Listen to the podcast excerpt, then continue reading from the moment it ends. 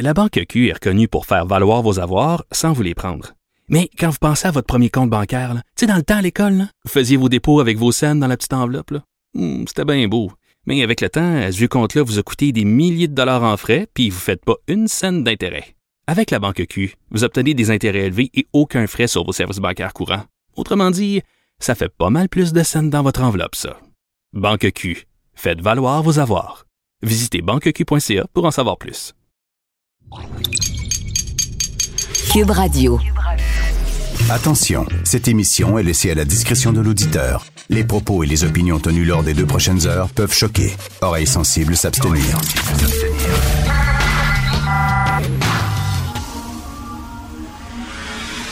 Martino. Richard Martineau. Politiquement incorrect.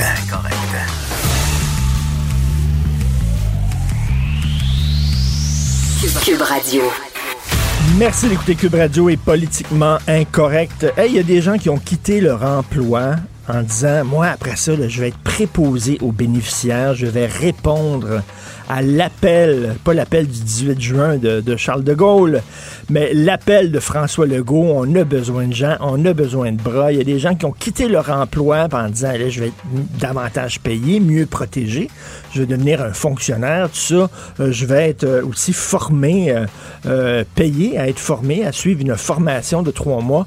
Et là, on leur a promis une job à temps plein. Et là, ils arrivent là-bas, puis ils apprennent finalement qu'ils vont travailler trois jours semaine ou peut-être les fins de semaine. Finalement, ça va être sur appel. Il y a des gens qui sont en calvaire et on peut les comprendre. C'est tout croche. C'est vraiment tout croche. Comment ça se fait que ces gens-là ont quitté leur emploi, on leur a promis mer et monde, et là, ils arrivent, ils sont prêts à être formés. Il y a des gens qui ont quitté, là, qui ont dit, ben écoutez, là, je vais, je vais quitter la formation, ça n'a pas de sens. C'est pas vrai que je vais travailler sur appel, puis je vais travailler de temps en temps les fins de semaine ou seulement trois jours semaine. J'ai besoin d'une job à temps plein. Alors, il y a des gens qui ont quitté, malheureusement. Bref, c'est extrêmement mal foutu. Euh, ce qui se passe avec J.K. Rowling est vraiment complètement débile. Alors, euh, l'auteur de Harry Potter, qui lors d'une entrevue, en fina finalement, où je, je, crois que c'est plus sur son, Facebook, il y, a, y, a, dans un texte, on disait People who menstruate en parlant People menstruate. Puis elle, elle a dit ben, les gens qui sont menstrués, avant on appelait ça des femmes. Ce qu'elle disait finalement, c'est qu'il n'y a aucun homme dans l'histoire qui a été menstrué. Les hommes ne sont pas menstrués, c'est les femmes qui sont menstruées. Et à cause de ça, ben là, ça y a eu des backlash, mais là, ça devient de plus en plus gros, ça n'arrête pas. Alors là, il y a des gens qui travaillent sur, chez Hachette, la maison d'édition, qui ne veulent pas travailler euh, sur le prochain livre de J.K. Rowling, qui ont sacré le camp des employés qui ont quitté. Euh, ma blonde, Sophie Durocher, écrit là-dessus aujourd'hui dans le Journal de Montréal. Et là, il y, a, vraiment un mouvement en disant, ben il faut qu'elle s'excuse. Puis euh, il y a des entrevues. Il y a eu un texte dans, la presse où il y avait des transgenres qui disaient que c'était épouvantable, que ses propos étaient transphobes, puis ça n'a pas d'allure. Puis eux autres, c'était des fans d'Harry Potter, puis se sont sentis vraiment blessés, puis ils trouvent que c'est discriminatoire. Hey, elle a dit que c'est les femmes qui sont menstruées. Tabouin, on peut plus dire ça maintenant. C'est une vérité scientifique. Elle ne peut plus dire ça. elle doit s'excuser. Elle a dit non. Heureusement, heureusement, il y a des féministes qui sont allés euh, à sa défense. Parce que là, si vous voulez vraiment en finir avec les hommes et les femmes, ben, la première chose à faire, c'est d'éliminer le Conseil de la femme. On n'a plus besoin de ça, Conseil de la femme du Québec. Et la Fédération des femmes du Québec, c'est terminé. On oublie ça. S'il n'y a plus d'hommes, puis il n'y a plus de femmes, si on n'a plus le droit de dire ça, mais c'est complètement délirant, cette culture-là d'accusation, d'indignation calmez-vous les petits lapins, ils sont toujours choqués puis indignés puis tout ça. On peut dire des choses des fois là, puis arrêter de grimper au rideau puis de demander la peau des gens, la tête des gens, la job des gens, sacrifice, calmez-vous. Tout ce qu'elle a dit, c'est c'est des femmes qui sont menstruées. Il n'y a aucun homme dans l'histoire qui a été menstrué, ce qui est une vérité scientifique. C'est vraiment une époque extrêmement bizarre dans laquelle on vit très étrange, à la fois surréaliste et inquiétante. Mais bref, heureusement aussi, achète, contrairement à d'autres, d'autres entreprises, d'autres institutions culturelles euh, ne pas plier des genoux, puis en disant, écoutez, à un moment donné, c'est pas vrai là, qu'on va commencer à, boycotter euh, des artistes pour des propos qu'ils ont tenus, non pas dans leur livre, mais dans leur vie personnelle. C'est totalement faux. Le droit de dire ce qu'elle veut. Euh, s'il y a des gens chez Hachette qui ne veulent pas travailler sur un livre parce qu'ils n'aiment pas ce qui est écrit dans le livre, sur lequel il devrait travailler, c'est correct, c'est une chose. Mais là, commencer à dire, moi, je veux pas travailler sur le prochain livre de J.K. Rowling parce qu'elle l'a écrit sur sa page Facebook ou elle le dit lors d'une entrevue euh, radio ou lors d'une conversation personnelle. Calmez-vous le pompon. Christy, c'est quoi cette chasse aux sorcières-là qui est complètement délirante? Vous écoutez politiquement incorrect. La Banque Q est reconnue pour faire valoir vos avoirs sans vous les prendre. Mais quand vous pensez à votre premier compte bancaire, tu sais, dans le temps à l'école, vous faisiez vos dépôts avec vos scènes dans la petite enveloppe. Hmm, c'était bien beau. Mais avec le temps, ce vieux compte-là vous a coûté des milliers de dollars en frais, puis vous ne faites pas une scène d'intérêt. Avec la banque Q, vous obtenez des intérêts élevés et aucun frais sur vos services bancaires courants. Autrement dit, ça fait pas mal plus de scènes dans votre enveloppe, ça. Banque Q, faites valoir vos avoirs. Visitez banqueq.ca pour en savoir plus. Martino. Un martino par jour éloigne le médecin pour toujours. Vous écoutez Politiquement incorrect. Non, je crois que la façon la plus sûre de tuer un homme, c'est de l'empêcher de travailler en lui donnant de l'argent. Oh, je crois que Yves Daou, directeur de la section argent du Journal de Montréal, Journal de Québec, veut nous parler du PCU. Parce que c'est ça, c'est exactement ça. La meilleure façon de tuer un homme, c'est de le payer à rester chez eux. Bon matin, euh, Richard. Écoute, euh, j'adore cette chanson. Effectivement, c'est celle qui décrit le plus la PCU, là, qui décourage vraiment là, euh, les gens à accepter ou à aller voir pour euh, se faire embaucher là, dans les manufactures au Québec. Écoute, on a parlé hier à deux manufacturiers.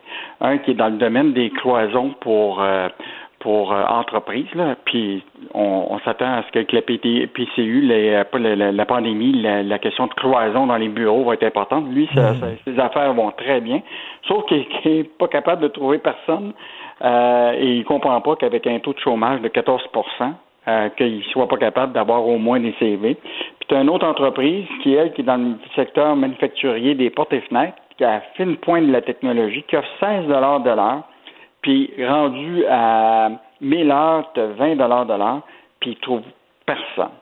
Donc, dans le fond, là, quand Macron avait dit euh, en France, ils ont nationalisé le salariat, mais moi, je pense que Trudeau a nationalisé les vacances d'été pour bien des Québécois. Et, euh, et ce, qui, ce, qui ce qui est décourageant, c'est que là, au moment où l'économie est bon, c'est fini la pause, euh, les gens vont reprendre euh, l'activité, euh, puis il y a beaucoup de gens qui s'attendent à ce qu'il y ait une forme de petite reprise à, à, l'automne, mais la production doit commencer maintenant. et donc, c'est maintenant qu'ils ont besoin des gens, c'est, maintenant qu'il faut qu'ils sortent la, la, la marchandise.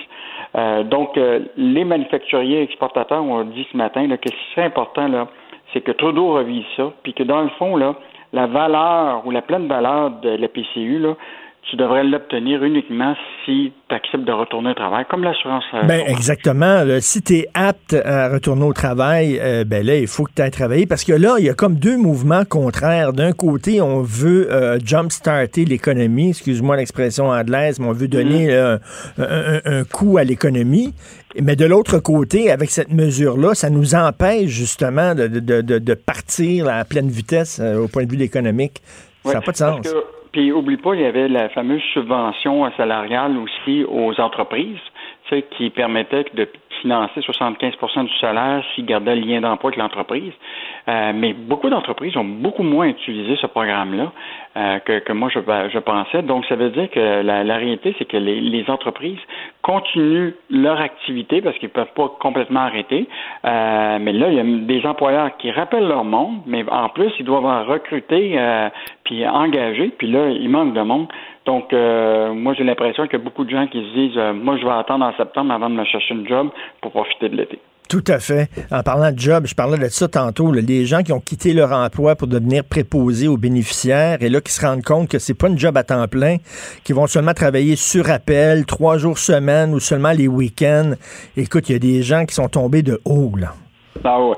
Puis ben moi je pense qu'il y a encore des euh, dans le, dans, le milieu économique actuellement puis dans les PME il y a des bonnes jobs aussi euh, pour des gens là, qui même lui tu vois qu'il offre déjà 15 dollars de l'heure là même sans grande formation fait que quelqu'un qui, qui, a le goût de travailler, là, euh, c'est pas des jobs qui vont manquer là, dans, dans plusieurs secteurs. Et d'ailleurs, Mario Dumont, dans sa chronique aujourd'hui dans le Journal de Montréal, qui parle des, des, des, travailleurs agricoles, on sait que le Mexique veut plus nous envoyer là, euh, des travailleurs agricoles, pas trop en tout cas, parce qu'ils jugent que c'est trop dangereux pour leur santé. Donc là, on se retrouve avec un manque de personnel dans les fermes et euh, les Québécois semblent pas très, très intéressés à ce genre de job-là. Donc, il y a peut-être des fruits qu'on va perdre, des fruits et légumes qu'on va perdre, c'est c'est pas c'est pas évident sur le front économique. l'emploi. Moi, je voudrais pas être un, chef d'entreprise aujourd'hui qui doit, tu sais, ou euh, quelqu'un qui est maraîcher là, qui doit s'arracher les cheveux pour pas s'arracher les légumes sur la tête là, pour être capable d'avoir des, des travailleurs. Euh, là, tu veux nous parler de Franco Dragon. Franco Dragon, on sait que Guy La Liberté serait intéressé à racheter le cirque, le cirque du Soleil. Un de ses partenaires, c'est Franco Dragon, avec qui il avait fondé le cirque à l'époque. Mais là, il y a des accusations très sérieuses portées contre M. Dragon. Oui, enfin, moi, le slogan de Jean Coutu m'est revenu à la tête avec cet article-là. C'est chez Jean Coutu, on trouve toujours un ami. Là.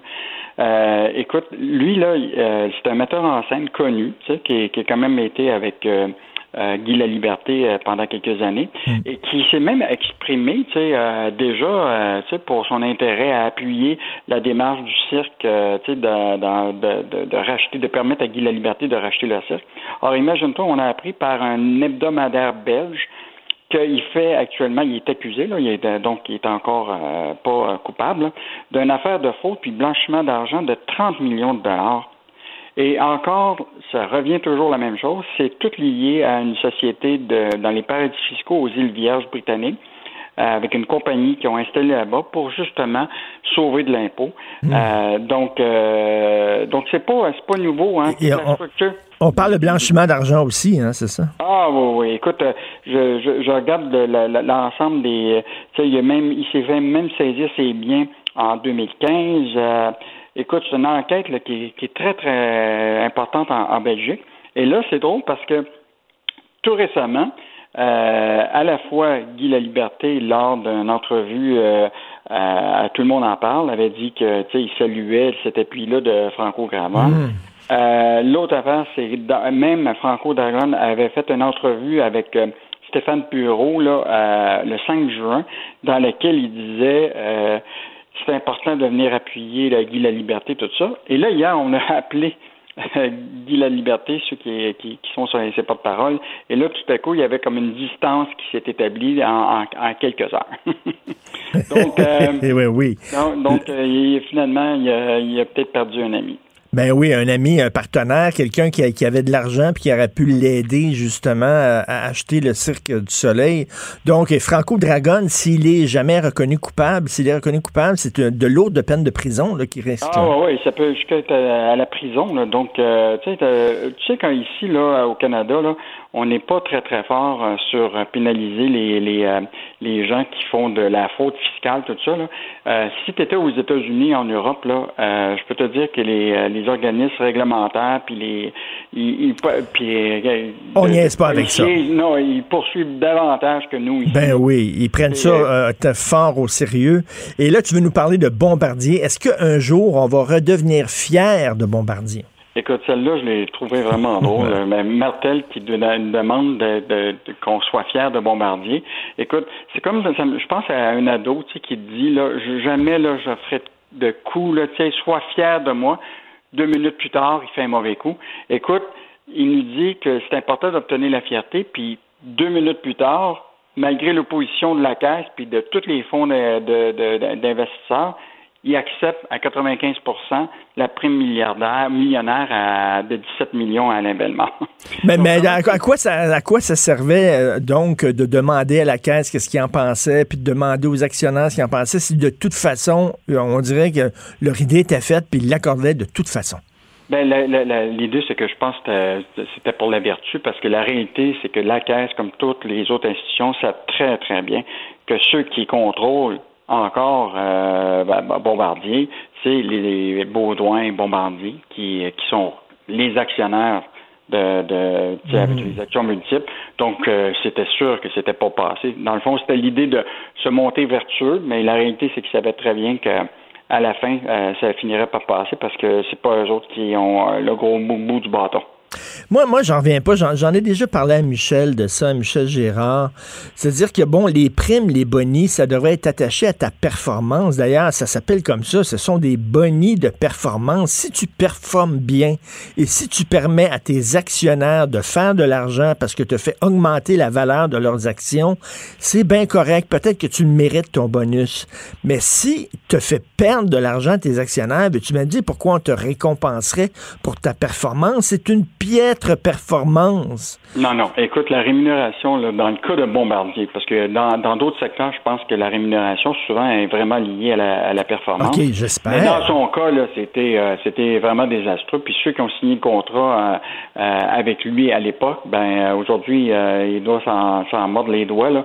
la réalité, c'est que en plus de ne pas avoir performé, ben, il a quand même démantelé, comprends-tu, sur l'ordre de de ben oui une institution, un fleuron du Québec, écoute, il a vendu complètement euh, le C-Série à zéro dollar à, Airbus. Il a quand même rationalisé puis a coupé bien des jobs. En plus, on a pu euh, Bombardier Transport qui a été vendu, ou qui s'apprête à être vendu à Alstom. Euh, puis en plus, c'est nous autres qui l'ont sauvegardé pendant des années avec les milliards du gouvernement du Québec.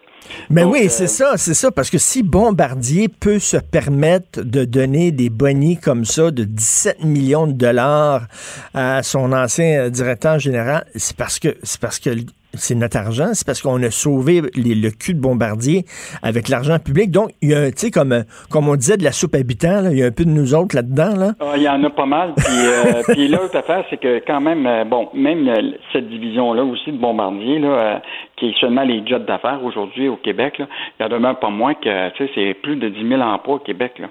Fait que euh, c'est sûr que euh, puis on n'est pas les seuls à, travers le monde à, à aider nos entreprises de compagnies aériennes puis de transport aérien. Là. Mais je pense qu'il faudrait qu'il y ait des conditions attachées. Tu tu peux pas donner de l'argent à des entreprises puis ici respectent pas un certain nombre de conditions, dont probablement la, la, la, rémunération de ces dirigeants pour s'assurer qu'ils partent pas avec euh, avec l'enveloppe. Ben oui, écoute, c'est quand même notre argent. On donne de l'argent pour sauver Bombardier. Puis là, ils pigent dans les cadeaux qu'on leur donne, dans les subventions qu'on leur donne pour donner un, bonus de 17 millions de dollars à quelqu'un qui, a mal performé. C'est tellement scandaleux et c'est le, le, manque de gêne là-dedans. Hein. Tu, habituellement, garde-toi une petite gêne. Les autres, pas en tout. Là, tu feront tout le tour de la tête. Ah ouais, on va te le donner, ton bonus. Puis euh, c'est vraiment, je pense que ça va prendre du temps en maudit avant qu'on redevienne fier. Exactement. Écoute, merci beaucoup. Bon été, Yves. c'est notre dernière. Bon été, profites-en bien. Merci, beaucoup, Yves Daou, directeur de la section argent, Journal de Montréal, Journal de Québec. Politiquement incorrect. À Cube Radio et sur LCN, le commentaire de Richard Martineau avec Jean-François Guérin. Cube Radio. Ça prenait du temps avant qu'il nous parle, Richard. voilà, bonjour, comment ça va? Je veux, te présenter, je veux te présenter mon nouvel ami. C'est mon nouvel ami. Il s'appelle Montréal. Écoute, si t'en veux un, il y en a plein dans les rues comme ça, mais il est vraiment, c'est un dépendant affectif parce qu'il est partout, OK, là? Je vais faire du shopping, il est là. Je vais aller au resto lundi, il va être là. Je sors de chez moi, il est là, je rentre à la job, il est là, il est fantastique. J'ai décidé de l'apporter, de l'apporter ici, là. Donc, il s'appelle Montréal, je l'aime beaucoup. C'est excellent. Oui, on voit que tu es attaché. Oui, très attaché. Il y en a beaucoup.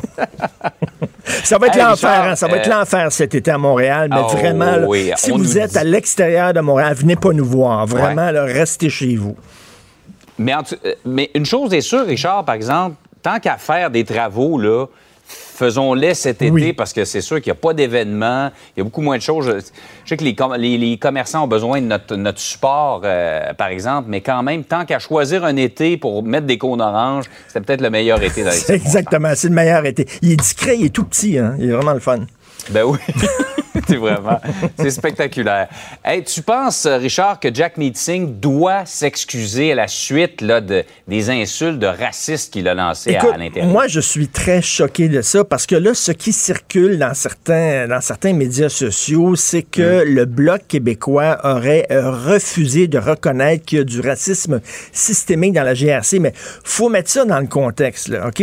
Euh, le Bloc mm. québécois venait de voter pour une motion en disant est-ce qu'on va demander au comité d'éthique de se pencher sur l'existence du racisme systémique au, sein de la GRC. C'est-à-dire que on va avoir, il va avoir une enquête d'un organisme indépendant, le comité d'éthique, puis après ça, on verra s'il y en a ou pas. Et tout de suite après, on demande au bloc, est-ce que vous reconnaissez l'existence du racisme systémique? Et là, ils ont dit non. Mais ils ont dit non parce que ils disent, regarde, il va y avoir un comité qui va se pencher là-dessus on verra. On peut pas se prononcer avant que le comité se penche là-dessus. Il y a un comité indépendant, puis après ça, bon, selon euh, ce que le comité va trouver, après ça, on va dire si oui ou non il y a du racisme systémique. Donc, ils ont dit non, non, non. Selon nous, il y en a pas. Et là, les accusations de racisme comme ça, je comprends qu'il faut lutter contre le racisme, il faut combattre le racisme, mais là, à un moment donné, c'est un, un mot qui est lourd de sens. C'est une accusation qui est lourde de sens. Et quand obligé, toi, de dire non, je suis pas raciste, là. déjà, t'as l'air fou. Déjà, on dirait que t'es sa défensive. Déjà, tu sais, ça mm-hmm. laisse des traces. Il y a des gens qui vont dire il n'y a pas de fumée sans feu. Comment ça se fait que le chef du NPD a traité le bloc de racisme et tout ça? Et je trouve ça vraiment inacceptable. Ce sont des accusations. Quand quelqu'un t'accuse de racisme, c'est très grave. Il euh, faut pas euh, euh, banaliser l'utilisation de ce mot-là, l'utiliser à, à, toutes les sauces. Donc, Monsieur Jack Meeting, selon moi, devrait s'excuser. Le bloc n'est absolument pas raciste. Le bloc dit, on est d'accord, on veut qu'il y ait un comité qui se mm. penche là-dessus et après ça, on verra selon les conclusions du rapport. C'est vraiment, il fait preuve de mauvaise foi. Je comprends là, que lui a peut-être souffert de racisme dans sa vie, il est très, il est très à fleur de peau sur cette question-là. Mais quand même, là, il laisse sous-entendre que le bloc est raciste. C'est inacceptable. Ce sont, c'est un très gros, une très grosse insulte ben, à tout utiliser à fait. traiter quelqu'un Énorme, oui, tout à fait.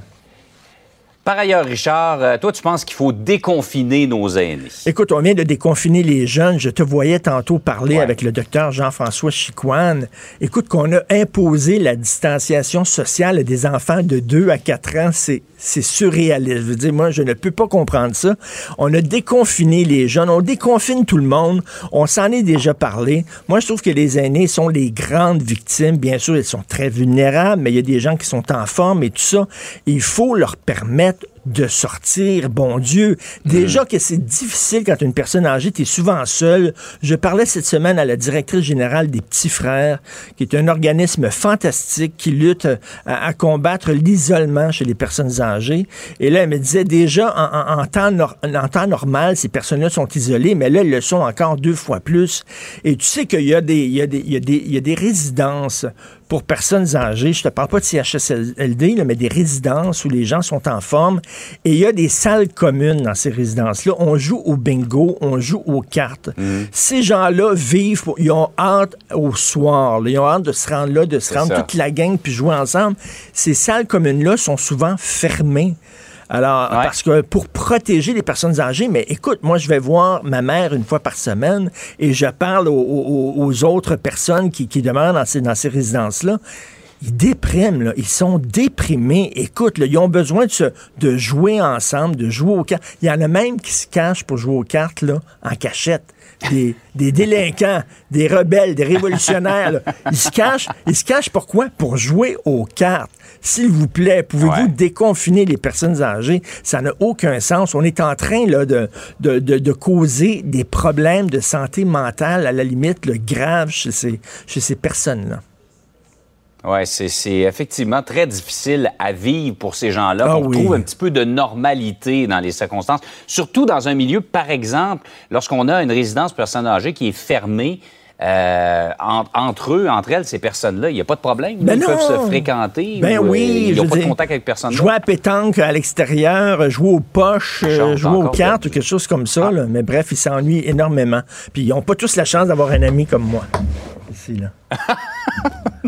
Je trouve que ça termine bien la saison, Richard, parce que là, nos chemins se séparent. Bien oui, on va se retrouver, euh, j'imagine, fin août, début septembre. Mais là, je pense, je- euh, excellent été à tout le monde. Écoutez, profitez du soleil, profitez de la vitamine que ça vous apporte parce qu'on ne sait pas quel genre de rentrée on va avoir. On ne Ouais. sait pas s'il va y avoir une deuxième vague. On, on reste prudent. Et Monsieur Legault, s'il vous plaît, rendez le masque obligatoire dans les transports en commun. On vient de le faire à Toronto. Je comprends pas pourquoi on ne le fait pas à Montréal, qui est l'épicentre au Canada euh, de la pandémie de Ouais. COVID-19. De plus en plus de gens font pression, effectivement, pour que ce soit obligatoire. Ben oui, Richard, passe un bel été. Bon on été se tout le monde. retrouve euh, à, à la fin de l'été. C'est Pierre Nantel qui va être là dès lundi. Tout à fait. Salut. Ici Marie-Christine. Richard Martineau. Politiquement incorrect. Cube Radio. Il y a beaucoup de nouvelles sur le front juridique. On va en parler avec Maître François-David Bernier, avocat, analyste judiciaire, animateur de l'émission Avocat à la barre, ici le samedi et dimanche à 11h à Cube Radio. D'ailleurs, euh, François-David, est-ce que tu vas avoir ton émission cet été? Non, je prends un petit break cet été. Tu Donc, prends un petit euh, break, donc là, euh, on pourra pas écouter ton émission ce week-end. Ah oui, une dernière. Oui, oui, désolé. C'est la dernière ce week-end. là. Dernière ce week-end. OK. Écoute, Ouais. euh, on va parler du procès de Nathalie Normando. Est-ce qu'on s'en va là, vers euh, un arrêt Jordan, là, puis on va tirer à plug sur ce procès-là? là? C'est c'est l'impression qu'on a tout le monde. Ah, c'est le procès Normando, là, c'est- c'est c'est du jamais vu. là. C'est c'est le bordel. On peut pas dire d'autres mots. C'est le bordel parce que c'est vraiment. euh, euh, c'est la deuxième fois qu'on essaie de, de, de, de dire que les délais sont déraisonnables en vertu de Jordan. La première fois, ça n'avait pas passé. Mais là, depuis, là, les, les délais s'allongent. Puis en plus, euh, Nathalie Normando, depuis le début, dit qu'elle veut, un procès Ben oui. rapide. Elle veut être jugée parce qu'elle, évidemment, a subi tout un préjudice. Le bûcher, le bûcher de, l'opinion publique le, le- la démolie. Elle veut, elle veut être blanchie euh, dans tout ça. Mais euh, c'est pas fini là, quand on dit que on, on- on essaie de, de voir la, défense prétend qu'il y aurait eu des fuites médiatiques euh, orchestrées dans le fond. Tu sais, on le sait au, au Canada, le pouvoir judiciaire, exécutif, puis législatif, euh, légis- législatif, exécutif. Euh, et là, quand un se mélange avec l'autre, ça veut dire que si le politique fait une exécution, dans le fond, se sert du juridique pour euh, arriver à des fins, ben là, c'est très grave dans notre système. C'est digne des républiques de bananes, c'est digne oui. des dictatures. Mais, mais là, ça fait combien de temps que ça on traîne? voir, est-ce que ça vient de la haute direction de, du, euh, de l'UPAC? Ouais. Ça fait combien de temps que ça traîne, cette affaire-là? là? Hey, ça fait, euh, j'ai pas les dates exactes, mais je pense que ça dure depuis, euh, mi- tu sais, le Jordan euh, s'est rendu qu'il faut que ça soit euh, à peu près 30 mois, là, puis là, on est dans 5 ans, 4-5 ans, je pense. Eh, mais non, mais ça, elle, je sais pas si est-ce que tu peux travailler quand tu as des accusations comme ça qui, qui pèsent sur toi? Euh, c'est extrêmement difficile pour elle de se trouver un autre travail tant que c'est pas réglé cette histoire-là. Et là, elle a l'épée de Damoclès au-dessus d'elle euh, pendant ce temps-là, euh, vraiment. Puis elle, elle veut collaborer, elle le dit, puis elle veut un procès, puis elle veut pas s'en sortir, puis tout ça. Mais à un moment donné, là, arrêter le tatouinage, là, ça peut pas durer longtemps comme ça. Je peux tout à fait la comprendre, Madame Normando. Ben oui, hey, honnêtement, c'est- la souffrance, ça. C'est carrément de la torture, là. Hey, imaginez, là, puis ça, c'est l'exemple parfait que dans notre système, quand tu es accusé, c'est co- c'est c'est comme si tu étais condamné. C'est Ben oui. c'est l'exemple parce que tu elle a été jugée déjà sur la place publique. Et euh, c'est c'est tout le problème de, de- de la, du, du dossier qui, qui euh, on se rappelle, on veut euh, savoir les sources de Marie-Maud Denis, là, à savoir pourquoi il y a eu des fuites dans les médias. Mais c'est sûr qu'elle, euh, ça la magane. On ne dira pas l'inverse. En, même temps, en même euh, temps, là. Vous imaginez que ça vous tombe dessus. Là? Moi, je l'avais eu en entrevue. Elle m'avait expliqué la journée que les policiers étaient débarqués chez elle, puis sa vie euh, basculée. Et euh, là, elle doit subir ça, puis ça finit plus de finir. Mais si en même temps, si en même temps le procès est avorté parce qu'à cause de l'arrêt Jordan, euh, t'imagines ce que certaines personnes vont dire? On sait bien, ils s'en sortent toujours, les politiciens, la corruption, puis tout ça, puis il va toujours rester autour de Mme Normando comme des, des un, un nuage de suspicion, mettons. En plein ça, tu as totalement raison. Mais moi, je, l'ai souvent dit, c'est triste parce que mm. s'il y a un arrêt de procédure, c'est sûr qu'il y, en a qui vont dire qu'elle s'est servie de, de, de, de, l'arrêt Jordan pour s'en tirer. Mais c'est ça qui est, Sauf que comment on peut dire à quelqu'un, elle a un droit, il y a des droits qui, qui, sont dans l'arrêt Jordan qui fait qu'on a le droit d'être jugé dans un délai raisonnable. Comment dire à quelqu'un, euh, écoute, euh, va vraiment à procès, tu as des droits de ce côté-là, mais utilise-les pas pour sortir de là. Tu sais, c'est inhumain de dire ben non, c'est pas possible. En même temps, il y a bien des gens qui disent pourquoi elle, pourquoi rien qu'elle? Ils étaient tous comme ça, les ministres. on dirait qu'ils l'ont jeté en dessous des roues de l'autobus. Il y en a d'autres ministres aussi qui devaient rapporter 100 000 par année, là, puis qui avaient de la pression, là, puis tout ça. Euh, on dirait qu'elle paye pour tout le monde. Ben, c'est en plein ça, puis des fois, on dit ça, puis on fait seulement alléguer ça, puis tu sais, c'est du complot. Mais dans ce dossier-là, j'ai jamais vu ça, des, des, hasards, tu sais. Euh, euh, mise en accusation la journée du budget, après ça, ben ça aurait été devancé, ça aurait été devancé. Des, on, prétend des fuites médiatiques euh, de, de, de, la haute direction, parce que c'est là-dessus que Maître La Rochelle, l'avocat de, la défense, a, d'un des échos accusés se, se bat. Ils sont allés jusqu'à la Cour suprême pour avoir euh, que les sources soient dévoilées. Ils veulent y retourner. Donc, il y a tellement de hasard dans ce dossier-là qui fait on, se demande pourquoi, puis est-ce que c'est une sorte d'exécution politique par le pouvoir judiciaire, parce que le pouvoir judiciaire, il y a, le bras long, là, quand tu es accusé, là, hmm. hors jeu automatiquement. Donc, c'est toutes des questions qu'on se pose, puis euh, j'ai hâte de voir l'arrêt de Jordan. On se rappelle, hein, c'est euh, les, les, délais, c'est seulement les délais qui sont causés par la couronne qui, qui, quand elle poursuit. que, en ce moment, c'est des, des délais qui sont un peu par la défense, mais par le mm. système, parce qu'on est monté une fois jusqu'à la Cour suprême, on va sûrement y retourner. Mais là, c'est pour ça qu'on va voir si ça, ça fonctionne ou pas. Mais dans, dans le principe, je pense que on est là. là. C'est vrai, c'est vrai que c'est quand même.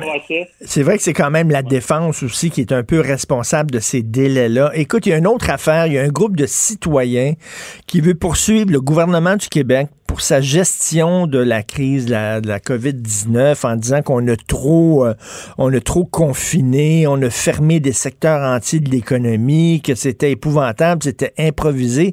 C'est Maître Guy Bertrand qu'on connaît tous, qui représente ce groupe de citoyens-là. Euh, écoute, quelles sont les chances que ça se rende effectivement en procès, ça? Nul, non? Ben, ça, ça, va aller en procès. C'est ce qu'on appelle un contrôle judiciaire. Il prétend que la, la loi est mal faite puis que le gouvernement a, été trop loin euh, dans, l'application des pouvoirs que la loi y donne. C'est, lui, j'ai eu un entrevue M. Bertrand là-dessus, il disait que ce, que le groupe aimait pas, c'est que c'était seulement blanc. Tout le monde était du côté du gouvernement. Il a, un peu accusé l'opposition de ne pas avoir posé plus de questions. Il prétend que les, droits et libertés, on peut pas euh, euh, il faut, il faut avant de, prendre des décisions, il faut vraiment qu'il y, ait, euh, des débats. Il prétendait qu'il n'y avait pas assez de débats. Ce que j'ai compris, c'était pas de temps de dire que le gouvernement euh, aurait pas dû confiner. Là.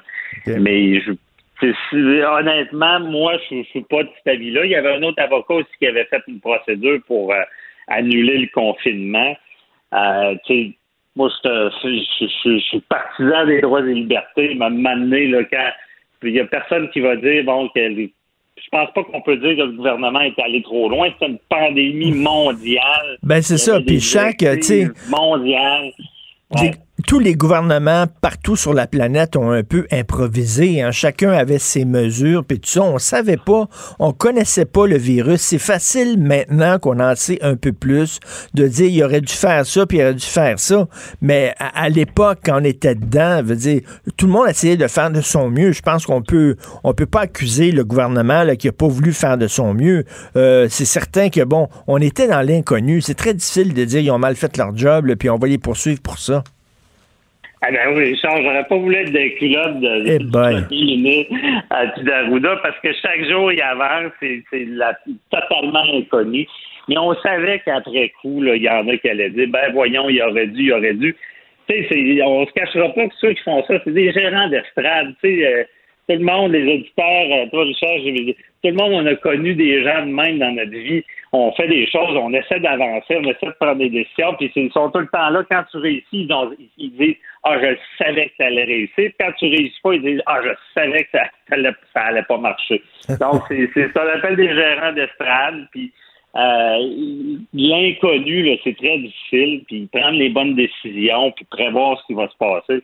C'est sûr que euh, quand, quand il va avoir le le post-mortem de, de, tout ce qui s'est passé. On va pointer du doigt certaines choses. Mais donc, il n'y aura pas vraiment de procès, là. Ça ne se rendra pas jusqu'au procès. Le, procès, s'il ne lâche pas, il y aura procès, mais ils, ont, ils, ont, peu, ils ont quasiment pas de chance de succès parce que dans la loi sur la santé publique, là. Il y, a une, belle clause qui dit si le gouvernement, qui protège justement cet inconnu-là dans un cas de crise et tout ça, ils disent que si le gouvernement prend des décisions de bonne foi ben, il y a une immunité, il ne peut pas être poursuivi. Bon, ben, c'est ça. Donc, parce qu'il ne sait pas ce qui va arriver. Ben, c'est ça. Donc, euh, puis il a pris des décisions de bonne foi, donc il ne pourra pas être poursuivi. Donc, euh, ça va faire put, put, put. Je veux t'entendre sur un autre, un autre cas, là. Euh, tu sais, tu as certainement suivi ça. Il y a un gars qui est à la tête d'un groupe qui s'appelle Atalante, qui est un groupe nationaliste d'extrême droite. Et ils étaient beaucoup critiqués par les journalistes de Vice Vice, euh, qui est un média qui faisait beaucoup de reportages critiques sur Atalante. Et à un moment donné, ce gars-là, il est rentré dans les bureaux d'Atalante, accompagné de, d'amis masqués, euh, pour remettre un prix, le prix poubelle aux journalistes qui le critiquaient tout le temps. Il est rentré là, dans la salle de rédaction et là, euh, euh, il y a eu des accusations portées contre lui, bien sûr, pour, euh, écoute, menaces, ah, harcèlement, etc. C'est ça, intimidation et tout ça. Et là, la juge qui l'a innocenté en disant, ben, c'est sa liberté d'expression, il a le droit de s'exprimer. Attends une minute, là. Je veux dire, il y, a un côté sacré dans une, dans une salle de rédaction, de voir des gens armés rentrer en trompe dans une salle de rédaction et se diriger vers toi quand tu es journaliste. Lâchez-moi la liberté d'expression, là. Qu'est-ce que tu en penses de ça? Non, non, on n'est pas dans la liberté d'expression. Je veux dire, ça, c'est une entrée par attraction. Euh, c'est, des menaces. Il n'y a pas de liberté. Tu sais, la liberté d'expression, il faut arrêter de penser que ça n'a pas de limite. Il y, a des règles, tout ça. Euh, s'il voulait s'exprimer, il aurait pu le faire autrement. Puis, tu sais, rentrer dans un lieu, là, puis menacer comme ça, c'est et si on remonte à l'époque, là, dans, l'ancien temps, comme on dit, l'entrée par rétraction, là, dans une salle de nouvelles, mais mettons dans une résidence, dans ton cocon, là, c'était, aussi pire qu'un meurtre. c'est, des, des places que tu es supposé être en sécurité, que ce soit au travail, chez toi, donc, quelqu'un qui, force pour rentrer puis qui menace, c'est très grave. Parce que ce gars-là, ce gars... même pas tout suivi ça. Hein? Ce gars-là dit oui, mais j'avais pas d'intention euh, maline. Là, j'avais un sourire, puis c'était, je voulais faire comme une blague. Mais regarde, le journaliste qui l'a vu venir là vers son bureau avec ses amis masqués, il savait pas, lui, il connaissait pas ses intentions. Il a eu peur, ce gars-là, ce journaliste-là, avec raison. Ben oui, parce que l'intention, c'est on une blague là, euh, qui est du mauvais goût, c'est sûr si tu prouves que vraiment c'était seulement une blague, si quelqu'un de raisonnablement constitué aurait pu comprendre que c'est une blague, il n'y aura pas d'intention criminelle, ça ne sera pas un crime. Mais il ne faut pas être dupe non plus, dans le sens qu'il savait très bien qu'en en faisant ces, gestes-là, en entrant comme ça, qu'il y a des gens qui allaient penser que c'était sérieux. C'est comme si, si je donne un coup de couteau dans le cœur à quelqu'un et je dis ben, pensait pas le tuer, tu sais. Eh ça marche pas. non, non, écoute, la PL, la juge qui l'a innocenté, le message qu'elle envoie, puis elle dit, ah, je veux pas envoyer le message comme quoi que c'est correct d'entrer dans la salle de rédaction, mais veut, veut pas, le message qu'elle envoie l'innocentant, en disant que c'est la liberté d'expression, ben c'est ça le message qu'elle envoie.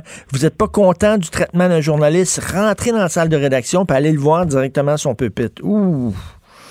Ben, j'ai même pas suivi ça, mais c'est révoltant d'avant ça parce que euh, je veux dire, il est arrivé des drames comme ça, puis euh, c'est il y, a des gens mal, intentionnés. On parle de Charlie Hebdo, c'est c'est ben oui, arrivé des ben drames. Oui. Donc l'exemple n'est pas donné. Euh, on, ça se fait pas. C'est des milieux qui euh, oui, les gens vont, vont, vont, être un peu plus controversés. Puis imaginez, on ne sait pas qu'est-ce que quelqu'un peut faire. Même des fois, il y en a qui rentrent avec pas d'intention, puis ça peut mal tourner. Ben oui, ben oui. non, là, l'exemple n'a pas, été, pas été donné, comme on dit. Et là, en terminant, ben, bien sûr, va avoir, on a eu le procès là, il va, de, de Salvaille là, qui va avoir lieu. Et là, euh, bon, il va avoir Roson. Puis là, Bois-Clair. Boy, c'est quelque chose. Bois-Clair. Oh oui, là, ça, ça, ça tombe. Là, il, y a, des, accusations d'agression euh, euh, sexuelle armée. pour, pour ceux qui se demandent pourquoi euh, c'est une agression sexuelle armée, mais moi, ce que j'en comprends, c'est qu'il y était deux.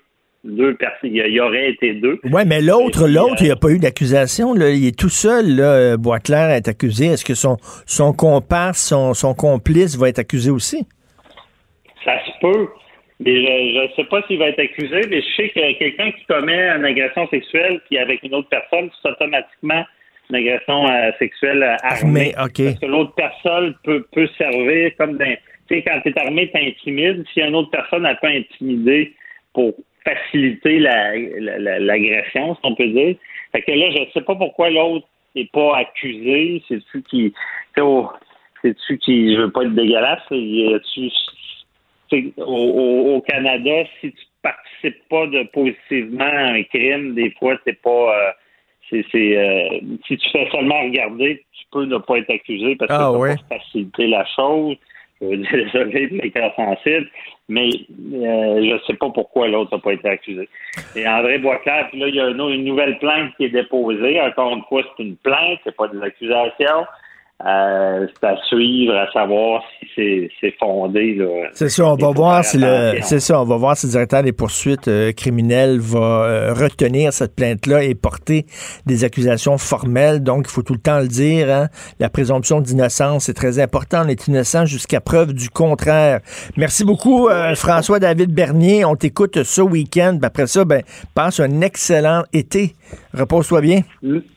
Merci beaucoup, Richard. Bon été à toi aussi et à tes auditeurs. Bye bye. Merci, bonne journée. La Banque Q est reconnue pour faire valoir vos avoirs sans vous les prendre. Mais quand vous pensez à votre premier compte bancaire, tu sais, dans le temps à l'école, vous faisiez vos dépôts avec vos scènes dans la petite enveloppe. Hmm, c'était bien beau. Mais avec le temps, à ce compte-là vous a coûté des milliers de dollars en frais, puis vous ne faites pas une scène d'intérêt. Avec la Banque Q, vous obtenez des intérêts élevés et aucun frais sur vos services bancaires courants. Autrement dit, ça fait pas mal plus de scènes dans votre enveloppe, ça. Banque Q. Faites valoir vos avoirs. Visitez banqueq.ca pour en savoir plus. Martineau et l'actualité, c'est comme le yin et le yang.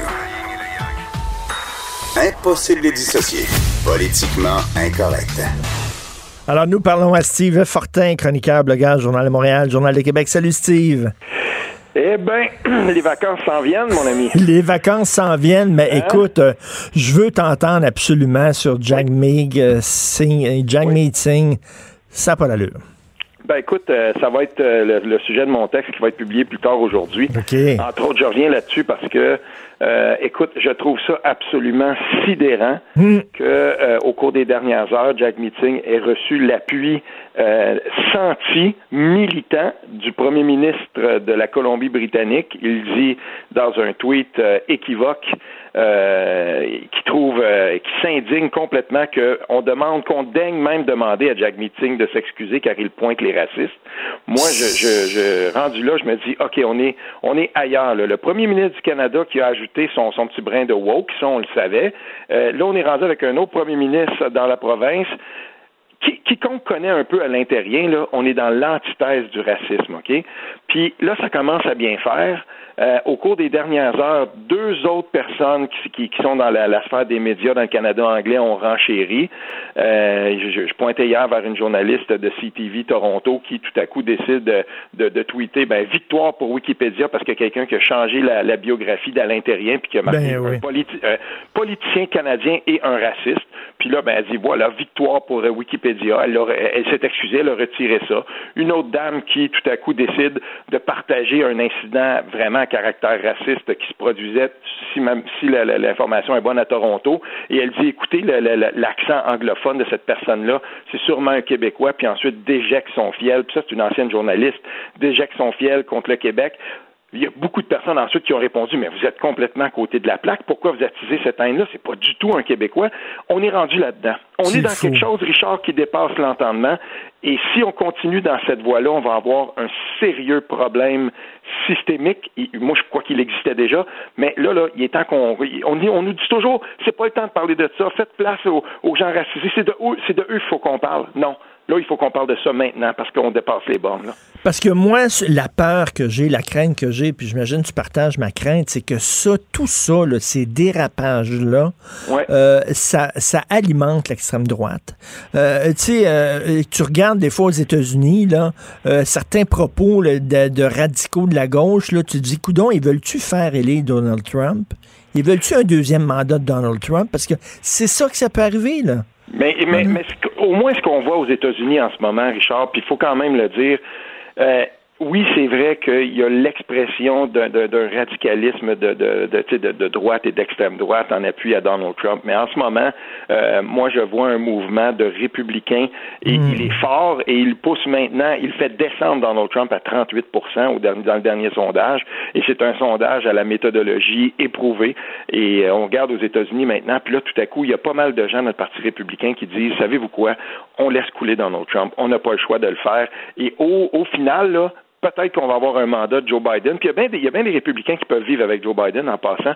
Puis là, ben, on se dit, voilà, et on va refaire la marque de commerce du Parti républicain post-Donald Trump.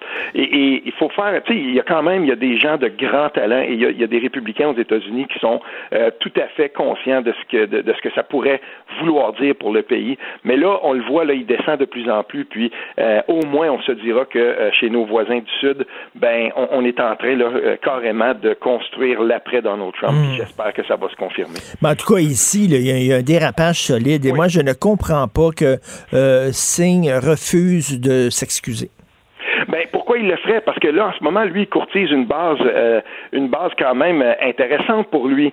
C'est la, c'est, c'est la même raison pour laquelle, ici au Québec, il y a des gens, par exemple, dans, dans, dans, les, dans, dans les, ce qu'on appelle là, la, la, la, la, gauche peut-être un petit peu plus euh, assumée, là, qui, et, et, qui est très, très antiraciste. Ces gens-là ne, ne trouvent pas à demander à Jack Meeting non plus de, de, de, de s'excuser. J'en ai vu plusieurs moi-même qui, qui disent, ben voilà, écoute, le, le, le Bloc, de toute façon, avait fait campagne sur le dos de, la frontière et tout ça, puis ils méritent d'être traités de racistes. On, les connaît, ces gens-là, alors que c'est totalement faux. Et, rendu là, je veux dire, il faut ce qu'il faut qu'on comprenne là, on est dans on est dans une euh, on est dans une espèce de, pas de combat, mais je dirais on est au cœur d'un débat qui est très très militant. Et les plus militants de la gang, d'un côté comme de l'autre, vont faire déraper ce débat-là, alors que euh, c'est tout à fait, on, va, on va se le dire là, il faut discuter de racisme. Puis moi, j'ai aimé l'angle que, choisit François Legault puis son gouvernement de dire, ben voilà, nous, on va, on va aller vite, on va faire euh, une courte commission à l'intérieur de nos rangs et on va vous arriver avec des, ben, des propositions puis des solutions.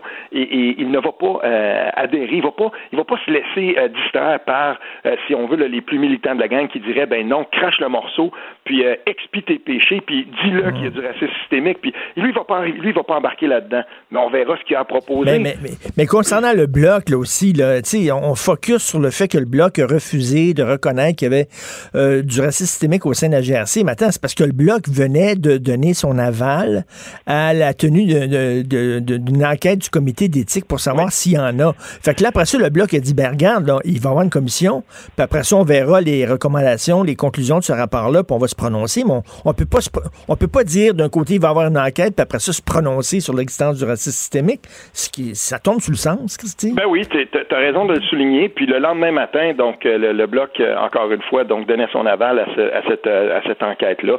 Il faut aller lire aussi. Il y a bien peu de gens. Là. Moi, je vois beaucoup de, de, gens qui sont là puis qui, qui, déchirent leur chemise. J'ai demandé à plusieurs d'entre eux As-tu lu la motion? Avez-vous lu la motion de Jack Meeting? Je veux dire, c'est encore une fois une motion très longue. Puis il y avait là-dedans aussi des angles politiques. Euh, moi, je suis surpris qu'il y a des gens Parti conservateur qui ont appuyé ça. Mais bon, ben, c'est du parlementarisme. Alain Terrien a parlé au nom du bloc puis a dit attention pour telle et telle raison.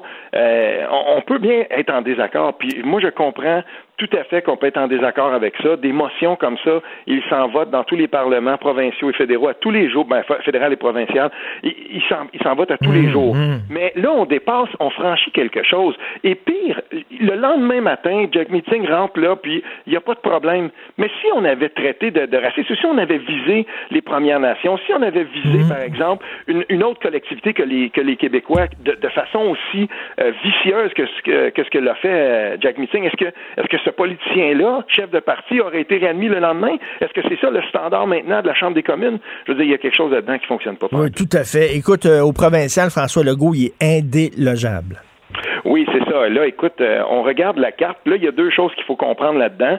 Premièrement, euh, on regarde la carte géographique, puis euh, là, c'est on ne peut plus clair. François Legault domine sur tout le territoire. François Legault domine même par chez nous, ce qui n'a jamais été fait. Là, il pourrait remporter trois des quatre circonscriptions en Outaouais. Il y en a déjà deux. Et, et, là, ce qu'on remarque, là, c'est que la politique au Québec est en train de changer. Il va avoir deux axes. Et moi, je crois que ça va durer jusqu'en 2022 parce que les plus militants de la gang vont faire en sorte qu'on va parler des dossiers identitaires jusqu'en 2022 et même mmh. au-delà. Et tant que la politique va euh, au Québec va être dopée par des questions hyper polarisantes sur l'axe de l'identité, ben on aura tout le Québec et euh, on aura Montréal autour. Et dans ce Québec-là, ben il y a un petit peu de parti québécois à l'est et, pour le reste, euh, on, ce qu'on voit, c'est que le, Montréal est occupé par le Parti libéral et Québec solidaire et ceux-ci vont se disputer quelques sièges entre eux. C'est assez quand même, quand même assez incroyable parce que euh, on, et certains m'ont dit euh, Québec solidaire aurait même avantage peut-être à collaborer avec le Parti libéral et, et euh, parce qu'ils s'entendent euh, comme larron sur cette question-là. Ben, je veux dire, jusqu'à jusqu'aux dernières nouvelles, Québec solidaire c'est un parti indépendantiste, mais bon, pour ceux qui y croient encore. mais mais, mais, c'est ça le, le, le, pas le problème, mais la situation de la CAQ, c'est qu'ils ratissent large. Hein. Ils ont, ils ont comme avant le, parti de l'économie, c'est le Parti libéral. C'est rendu la CAQ. Avant, le mhm. Parti d'identitaire, euh, d'identité, c'était le Parti québécois. C'est rendu la CAQ. C'est-à-dire qu'il il occupe tout l'espace il occupe tout l'espace. Puis, euh, je vais dire, dans, un dans un comté comme le mien, euh, j'ai raconté euh, à, une, à, une, antenne régionale ici l'histoire d'un monsieur que je connais bien, Michel, qui, qui est un militant du Parti libéral ici. C'était un proche de Norman McMillan à l'époque, tout ça. Puis j'aime bien parce que pour moi, c'est le baromètre d'un militant libéral dans notre coin en Outaouais. tu sais, fin cinquantaine, il a toujours voté libéral, il a milité beaucoup et tout ça. Puis je faisais une entrevue avec lui, puis il me disait là carrément, écoute, je reconnais plus ce parti-là. Il me parlait, il me parlait, lui, quand il s'était engagé en politique, de Robert Bourassa, puis il disait, voilà un homme d'État et tout ça. Puis il regarde le Parti libéral maintenant, puis il se disait, moi, j'ai absolument aucun atome crochu. C'est un Québécois de souche. Il regarde ça, puis il, moi, je me reconnais plus dans ce parti-là. Et là, ben, le voilà rendu à la CAQ. Mais ce qui arrive, c'est que je peux te nommer aussi des tonnes de militants péquistes ici euh, de la première heure et des, gens dans des, des maires de village qui disaient, moi, je suis fier, mon pôle a toujours été péquiste. C'était comme ça à l'époque. Tu étais bleu ou rouge mais ces gens-là sont aussi rendus à la CAQ. Et on comprend là que euh, François Legault occupe un, un, un, terrain politique qui, il y a cinq ans, les gens disaient ben non, voyons donc, ça fonctionnera pas. Mais là, ce terrain politique-là, ça pourrait probablement lui, euh, si, si, on continue comme ça, ça va lui assurer deux, peut-être même trois mandats. Lui il dit qu'il en fera deux puis qu'il va démissionner. Mais je veux dire, tu sais, c'est quand même assez hallucinant. Et euh, euh, Philippe Fournier de, de QC 125 dans l'actualité, il fait bien de, de, de, rappeler que des taux d'approbation comme ça, puis une, espèce de d'hégémonie politique d'un parti politique. Est-ce que c'est inquiétant? Ça fait très longtemps que ça s'est vu au Québec. Mais est-ce que ça t'inquiète, ça? Moi, ça m'inquiète d'une certaine façon, oui, parce que pendant qu'on parle d'identité, puis pendant qu'on pas polarisé sur ces questions-là, est-ce qu'on oublie déjà comment que ça s'est passé, le projet de loi, ben, la, loi 40 sur les commissions scolaires? Euh, est-ce qu'on oublie le PEC, le PEQ de, de, de Simon Jolin Barrette? Je veux dire, il y avait là un cafouillage. On dira, oui, mais il venait d'arriver au pouvoir, il n'avait jamais gouverné. Mais quand on regarde la, la, la défaite, je veux dire, humiliante sur, le, sur le projet de loi 61, euh, tu sais, je veux dire, mm. la CAQ, là, en même temps, je veux dire, c'est pas tout rose, puis il y a des questions à se poser. Puis là, après, après la, pandémie, il va y avoir l'austérité, il va, en tout cas, il va avoir, il va falloir qu'on repaye tout ça. Comment que ça va s'engager? Mais tant que, ce, tant que les questions identitaires vont être polarisantes, puis vont être, mm. ils vont être à l'avant-plan, ben tout ce que la, la CAQ va faire en dehors, ça va être difficile de faire coller ça. Mais on a besoin d'une opposition. On a besoin quand même d'avoir une alternative si jamais ce parti-là dérive. Et en ce moment, le Parti libéral puis Québec solidaire se sont exclus d'emblée par leur position identitaire.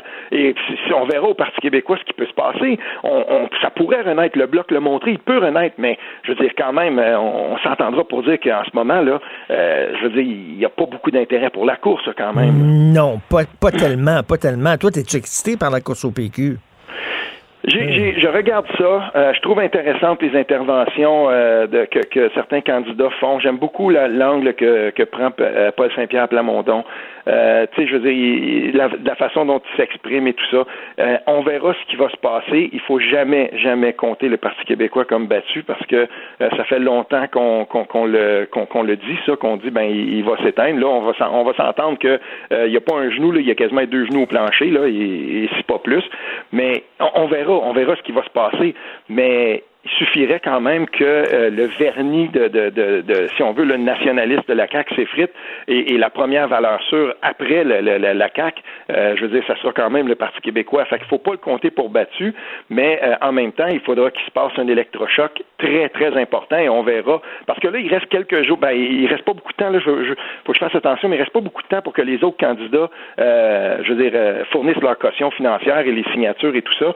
Je vois qu'en fin de semaine, par exemple, il y a un gros blitz de, de, mhm. signatures prévues à Québec et tout ça. Puis là, on s'active. il va y avoir une course, mais j'espère que cette course-là va se faire à plus que deux. J'espère qu'il va y avoir plus de candidats. Non, non, j'espère que Frédéric Bastien va avoir ses signatures parce que ce gars-là, c'est important ce qu'il dit. Puis moi, je veux que qu'il soit présent lors des débats. C'est un plus pour le pour le Parti il québécois. Euh, il va les avoir, Richard. Moi, ça, euh, en tout cas, on me dit là, que, ah Frédéric Bastien, là, ça ne devrait pas être un problème. Et effectivement, il y a, il y a, quand même pas mal d'appui. Euh, je sais pas. Moi, oui, c'est vrai, il faudra qu'il soit là, mais il faudra aussi qu'il diversifie son, son discours. Là. Si on a mm. fait la, dans son cas, s'il ne fait la, la, la, la, course que à partir de, de, des questions identitaires et toujours en oui, oui, oui. même clou, ben écoute, en, anglais, en anglais, en anglais, on appelle ça un one trick pony. tu connais ça, tu connais l'expression. One trick pony, j'adore ça. Écoute, la bonne nouvelle pour nos auditeurs, c'est que tu prends pas de vacances, tu vas être là. Euh, c'est Des, notre ami Vincent Dessureau, euh, qui va animer un show de 1 heure à 3 heures et tu vas être présent tous les jours, Steve. Je vais être là, puis je veux dire une chose et je veux dire, euh, je le dis là vraiment, c'est une belle collaboration qu'on a. Prends des bonnes vacances, puis c'est un, je veux dire merci à toute l'équipe, Maud, Hugo, tout ça, tous les gens autour.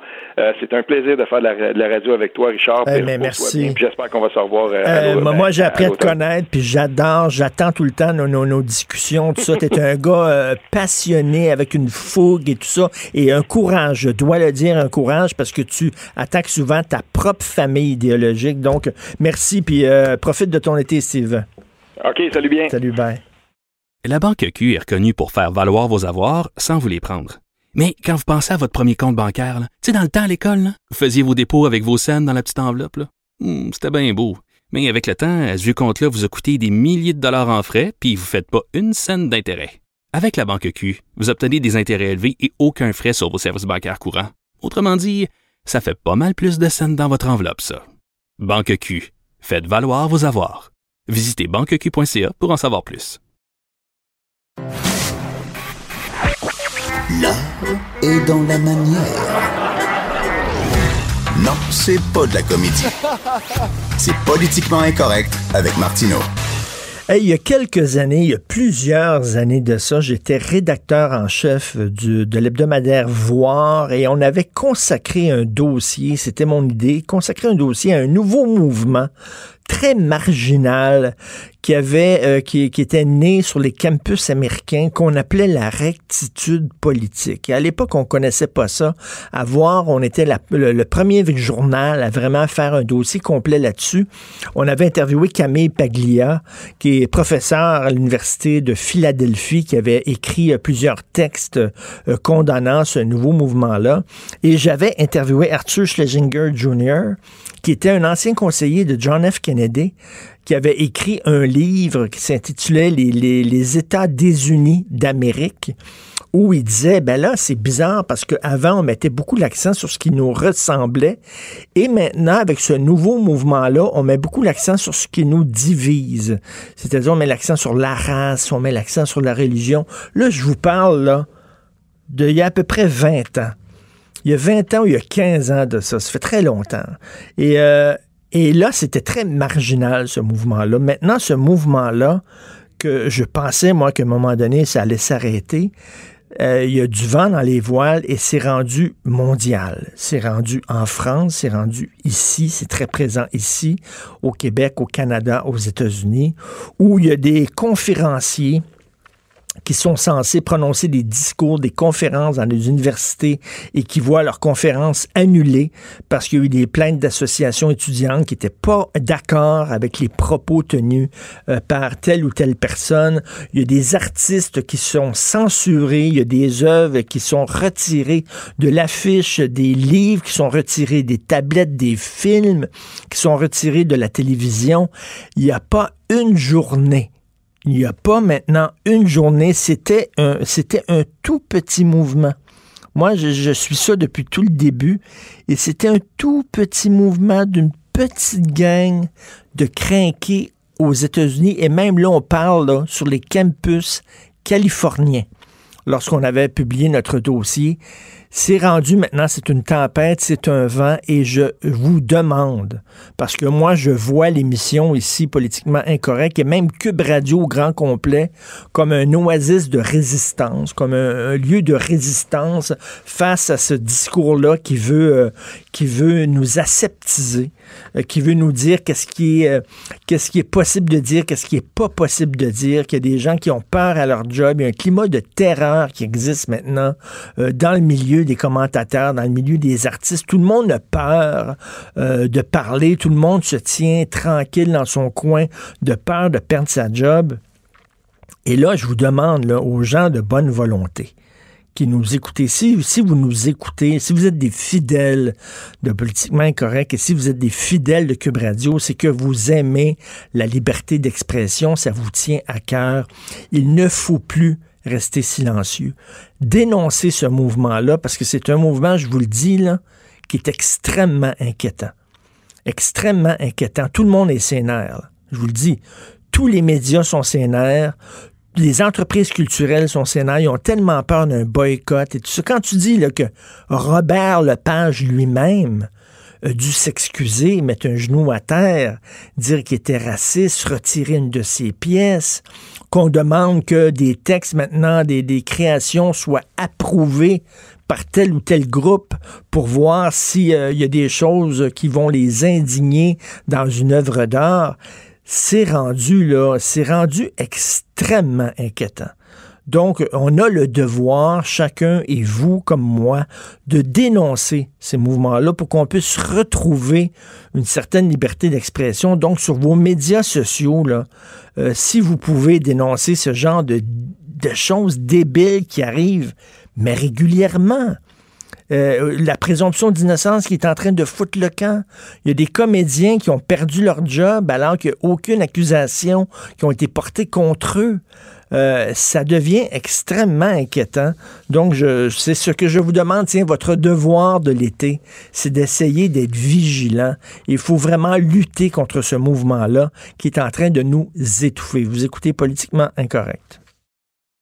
La Banque Q est reconnue pour faire valoir vos avoirs sans vous les prendre. Mais quand vous pensez à votre premier compte bancaire, tu sais, dans le temps à l'école, vous faisiez vos dépôts avec vos scènes dans la petite enveloppe. Hmm, c'était bien beau. Mais avec le temps, ce vieux compte-là vous a coûté des milliers de dollars en frais, puis vous ne faites pas une scène d'intérêt. Avec la banque Q, vous obtenez des intérêts élevés et aucun frais sur vos services bancaires courants. Autrement dit, ça fait pas mal plus de scènes dans votre enveloppe, ça. Banque Q. Faites valoir vos avoirs. Visitez banqueq.ca pour en savoir plus. Martino, le seul qui peut tourner à droite sur la rouge à Montréal. Politiquement incorrect. Mais c'est politiquement correct de l'écouter. Alors, l'émission s'appelle Politiquement incorrect. Puis s'il y a un gars qui est politiquement incorrect, c'est mon chum Master Bugarici, dont je m'ennuie énormément. Et il y a des gens, là, tu sais, il y a des gens qui sont furieux contre le confinement. Vraiment, là, qui, trouvent que ça a été mal géré, puis tout ça. il faut les entendre aussi, ces gens-là. Puis je pense que Master en fait partie. Salut, Master Bugarici. Salut, comment ça va son père? tu me manques en maudit, Master. Écoute, euh, euh, écoute, euh, comment, comment tu penses que ça a été géré, tout ça? C'est quoi, quoi ton feeling? Je veux avoir ta réaction. Ben, tu ma réaction, tu sais, en fait, puis, là, j'essaie de sortir de la phase fâchée. Ben, en fait, la phase que j'étais encore liste, parce que j'étais plus fâché, j'étais rendu encore liste. Pour, être honnête avec toi, c'est plus, c'est plus le côté, puis, tu sais, je me suis rabattu, puis j'ai euh, fait mon meilleur coup pas, mais je me suis rabattu sur les médias sociaux comme pas mal de monde a fait, en fait, c'est que on se ramassait tout seul chez nous. Puis moi, tu sais, j'ai une garde partagée, fait je me ramasse une semaine sur deux que je suis vraiment tout seul. Puis ça m'a permis de, de, commencer à vraiment détester les médias sociaux, puis détester. Fait que tu sais, ta question, je fais une parenthèse avec les médias sociaux parce que c'est comme si le fait d'être confiné m'a rendu un peu plus niaiseux, un peu plus épais. C'est-à-dire que là, j'allais là, j'allais sur les médias sociaux, puis là, je me mettais en calvaire contre tout le monde. Là, je vois tout le monde se diviser, tout le monde se fâcher. Mm. Puis là, de temps en temps, on écoute Arruda, puis là, il nous compte une affaire à quelque chose. Le lendemain, il dit le contraire. On est tous en train de virer fou. Mm. Fait que là, j'ai, essayé de, couper un peu ça. Je suis comme tout le monde, j'ai un peu la maladie du téléphone. je la vis comment? Je la vis frustrée, parce qu'évidemment, moi, ce que j'ai essayé de faire aussi, Richard, puis tu sais... Euh, Là, on est, là, on est aussi, on est à l'époque où les, seuls gens qui ont raison, c'est les seuls qui ont été à l'école. On est rendu dans ce débat-là. C'est rendu tellement loin que le point de vue de n'importe qui compte plus si tu n'as pas huit diplômes universitaires. ce qui pour moi, ce qui pour moi me tomberait royalement sénat parce que moi, être bien franc avec toi, Richard, puis je vais être très sincère avec tout le monde qui, t'écoute en ce moment. Là. Je connais plus d'abrutis instruits avec des diplômes que je connais des gens qui travaillent de leurs mains, qui sont sensés logiques et ultra brillants.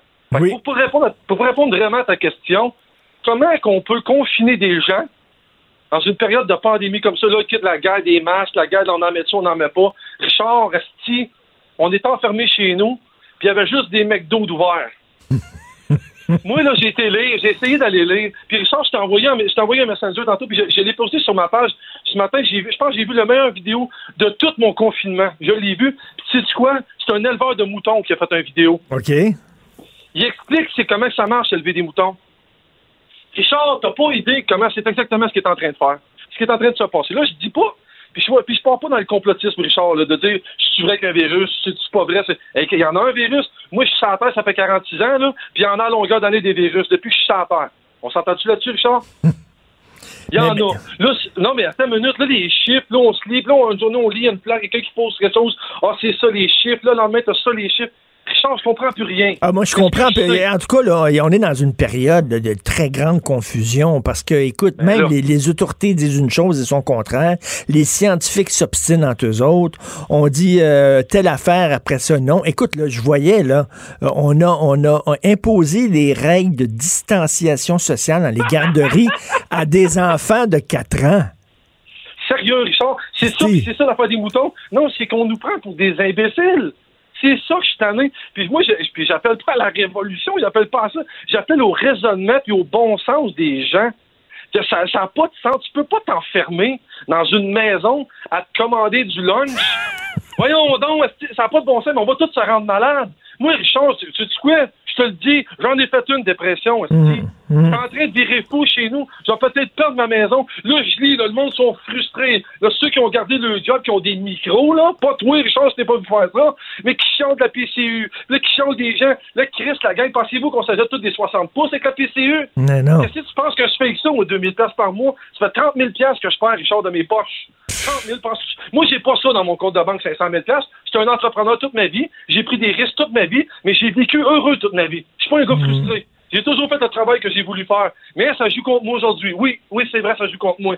Puis OK, OK, Trudeau, il garoche l'argent partout. Mais Chris, les gens comme moi sont Mais, mais, mais, mais t'imagines les, les, les, propriétaires de bars, les propriétaires de restos, là, ah, qui ont, comme, comme toi, là, qui ont investi de l'argent là, dans. Toi, tu avais ta business, tu avais une business que tu as fermée, qui ont investi de l'argent là-dedans. Puis ça, c'est beaucoup d'années. Puis là, il faut que tu mettes la clé dans la porte. Écoute, c'est certain que tu fais une dépression. C'est sûr. C'est ah, ah, tu sais quoi? En, euh, moi, la conclusion de ça, pour vrai, en confinant des gens, tu les déshumanises. C'est ça que tu fais. Tu déshumanises les gens. voyons donc, oui, si je vois quelqu'un, moi, à ce temps, je suis content de faire un câlin. Qu'est-ce que c'est ça? On vit sans terre, Richard. On est des humains. On est des Les gens, ils savent-tu qu'on a à peu près 8000 microbes dans la gueule? C'est ça qu'on est. Oui, Richard, les gens, ils meurent. Des gens meurent à chaque année avec des virus comme ça. Est-ce que tu sais que la pandémie du sida, ça fait 50, 60 ans qu'elle dure? Mm. Sais-tu qu'elle n'est pas, finie encore? Puis sais-tu qu'il y a des jeunes qui sortent des bars puis qui font l'amour avec des gens qui connaissent pas même pas de cordon parce qu'ils pensent que le sida n'existe plus? C'est bien pire que la maudite COVID, ça. Voyons donc. Mais là, on est rendu qu'on se déchire. Là, on est là, on est rendu sur le racisme. Là, c'est là qu'on est rendu. Et là, on aurait dû, on aurait dû confiner les personnes vulnérables, c'est-à-dire les personnes ben âgées, malades, les gens qui, ben mettons, obèses, etc., puis tout ça. Mais tu sais, mais puis laisser les autres vivre leur vie. Peut-être. Richard, c'est bien ça. Non, mais c'est comme si ça avait pris 2020 années pour réaliser que dans la vie, il fallait se laver les mains de temps en temps. Ça, là, je blâme. Non, mais je blâme, moi, je le dis, Richard, je blâme les hommes. Comme les hommes, il n'y a rien de plus crotté qu'un homme. J'ai deux gars et une fille. Moi, ma fille, elle se lave mes, les mêmes mes gars, ne lavent pas. Ça, c'est la vérité. Mais tu sais quoi? Moi, ma mère a le cancer, ça fait trois ans. Ça fait trois ans qu'elle est censée être décédée selon la médecine. Puis elle l'est pas. Penses-tu que je vais chez ma mère quand j'ai la grippe, mes enfants, ils mordent? Ben mm. non! Mais les gens, ils viennent de réaliser ça. Puis Richard, check bien ça. Le gros, la grosse conscientisation que j'aimerais qu'on fasse socialement, là, là, en ce moment, tout le monde parle des CHSLD, puis là, il faut garocher des milliards. Hey, la gang! On est le seul peuple sur la planète qui garoche nos vieux dans des maisons de mort, gang d'innocents. Ben moi, j'aimerais ça, j'aimerais ça, moi, qu'il y ait un plan à la place de garocher des milliards là-dedans pour m'aider, moi, m'aider à subvenir aux besoins de mes parents. Ma mère qui est malade, j'en prends un, le petit bungalow. Moi, j'ai dit à ma mère, ça donnerait le rez-de-chaussée chez nous. Mm. Moi, vivre dans le cave chez nous. J'ai doué 20 ans, moi, ma mère. Mais non, c'est pas ça. Les gens, ils vont se battre à savoir qu'il faut pas donner trop, trop de milliards, mais on va crisser ça dans les CHSLD pour encabaner nos vieux.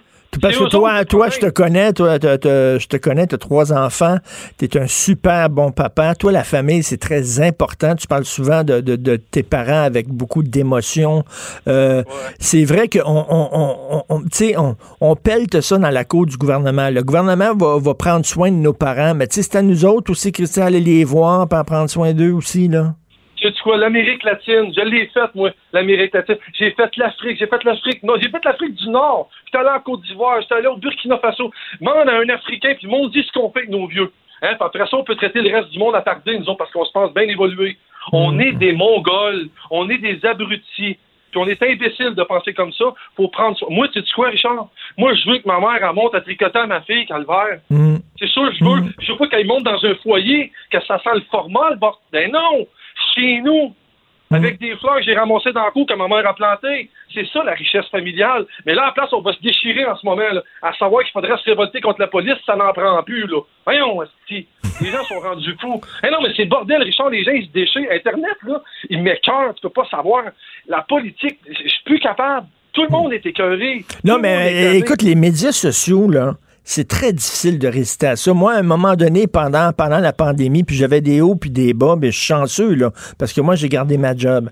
Mais tu sais, euh, des fois, j'étais sur les médias sociaux, puis là, je m'obstinais avec du monde que je connais même pas, puis des fois, je les envoyais promener, puis ils m'envoyaient chier, puis là, à un moment donné, tu dis, qu'est-ce que je suis en train de faire là? C'est quoi ça? On dirait que ça nous, ça nous rend comme des bêtes. Richard, moi, là, moi, c'est, moi, je suis fragile de l'estomac. Moi, te faire une confidence. Je suis fragile de l'estomac. Puis quand je suis en crise, j'ai mal à l'estomac. Fait que moi, puis j'étais en train d'enseigner, moi, j'ai deux gars qui sont des gamers. Puis quand mon petit gars, il descend de sa game en bas, puis qu'il est en face rouge, puis qu'il est fâché parce qu'il a perdu, j'ai dit, t'as donné quoi de jouer à ça? Ça te fâche. Mm. Fait que moi, les médias sociaux, quand je les lâche, puis j'ai une petite boule dans le tien, mm. mais là, c'est moi l'imbécile. C'est pas le crétin qui me traitait de cave sur Internet parce que lui, il pense que Bill Clinton, il mange des enfants, là. Lui, il a le droit. non, mais, non, mais il a le droit, il a le droit, Richard. Puis moi, je, moi, je suis capable d'aller jusque-là. J'ai même pas le goût de le traiter de cave parce que tu sais -tu quoi, Richard? je le sais pas plus que lui s'il en mange, Bill Clinton, des enfants. c'est pas, c'est pas parce que tu as huit années d'université, que tu as quatre micros de, à radio, pas à télévision, que tu le sais plus qu'un autre. C'est ça l'affaire. On sait rien. Mais en même temps, il y en a, là, euh, il y en a qui. Tout le monde était expert en épidémiologie. là. tout le monde est expert en virus depuis que, tu sais, là, j'ai lu telle, telle, telle étude, puis là, tu sais, n'importe quoi. Moi, je dis tout le temps tu l'as-tu lu sur YouTube ou tu l'as lu dans un livre?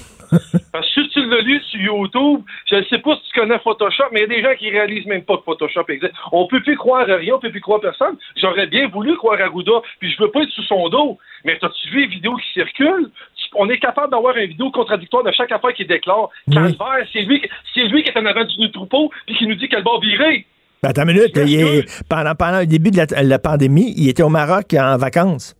Oui, font le meeting, toute la gang, ils ont pas de masque, ils ont pour mettre des masques. ils sont en train de nous rendre dingue, puis c'est clair que, puis je veux pas faire le débile non plus, mais c'est clair qu'il y a une petite agenda en arrière de tout ça. Ils sont en train de se refaire les poches pendant que tous eux autres ont le job, ils font tout leur argent. Nous autres, on crève de faim comme des innocents. Hé, Richard. Hé, Richard. Et puis, euh, toi, toi, tu vois, tu vois, septembre, tu perds une, deuxième vague ou tu penses. Richard, ça prend une première vague pour avoir une deuxième. T'as-tu déjà été à la plage? Le ressac, là, c'est quand la première vague a cessé. Ça en prend une vague. Moi, je ne l'ai pas vu. Moi, j'ai pas vu ça. Moi, si je regarde tous les chiffres partout, OK, mais je suis capable d'avoir tous les chiffres contraires aussi partout. Ça veut dire le gros, le gros problème au Québec, c'était dans les CHSLD. Euh, euh, Enlève ça. Puis c'était pas, c'était pas si grave que ça, c'est ça que tu dis? Hey, Richard, c'est rendu que les gens, ils chicanent à savoir c'est quelle ville qui en a le plus. Dans les fils, il y a un hôpital, tabarnak. Les gens alentour, ils viennent tous chez nous se faire tester c'est bien innocent. Les gens, ils pensent qu'il y en a plus. ça, ça, se peut pas comme les gens deviennent. C'est ce que je te dis au début. C'est qu'on est tellement rendu médias sociaux, ça nous rend pas intelligents, ça rend les gens imbéciles. Mm. Ça, rend, ça, ça, écrapoutit le cerveau. Les gens, ils réfléchissent plus. Richard, je t'ai envoyé une vidéo sur les moutons. Je veux que tu l'écoutes, puis je veux que tu le partages sur ta page. OK, je regardais ça aujourd'hui tu vas pogner de quoi? On est tous des moutons en ce moment, puis la seule façon de contrôler des moutons, c'est en lui disant qu'il y a un loup qui s'en vient au loin, puis ils vont tous rentrer dans la bergerie puis rester là. Puis pendant ce temps-là, qu'est-ce qu'il fait le berger? Il peut les tondre, les vacciner, les abattre comme il veut. C'est drastique qu'ils font. Je vais regarder ça. Écoute, ça te tente-tu de collaborer euh, régulièrement euh, en septembre? Au show? Eh, j'aimerais bien j'aimerais bien trop ça, puis tu sais que j'aimerais bien trop ça. Ce serait le fun. Tu pourrais venir chialer. Moi, j'aimerais ça, tu sais quoi? Même pas chialer, moi, j'appelle ça chanter. Parce que moi, j'ai un Italien qui dort en moi. Puis un Italien dans la vie, ça chiale pas. Calvaire, ça chante. C'est ça que je fais. Chante.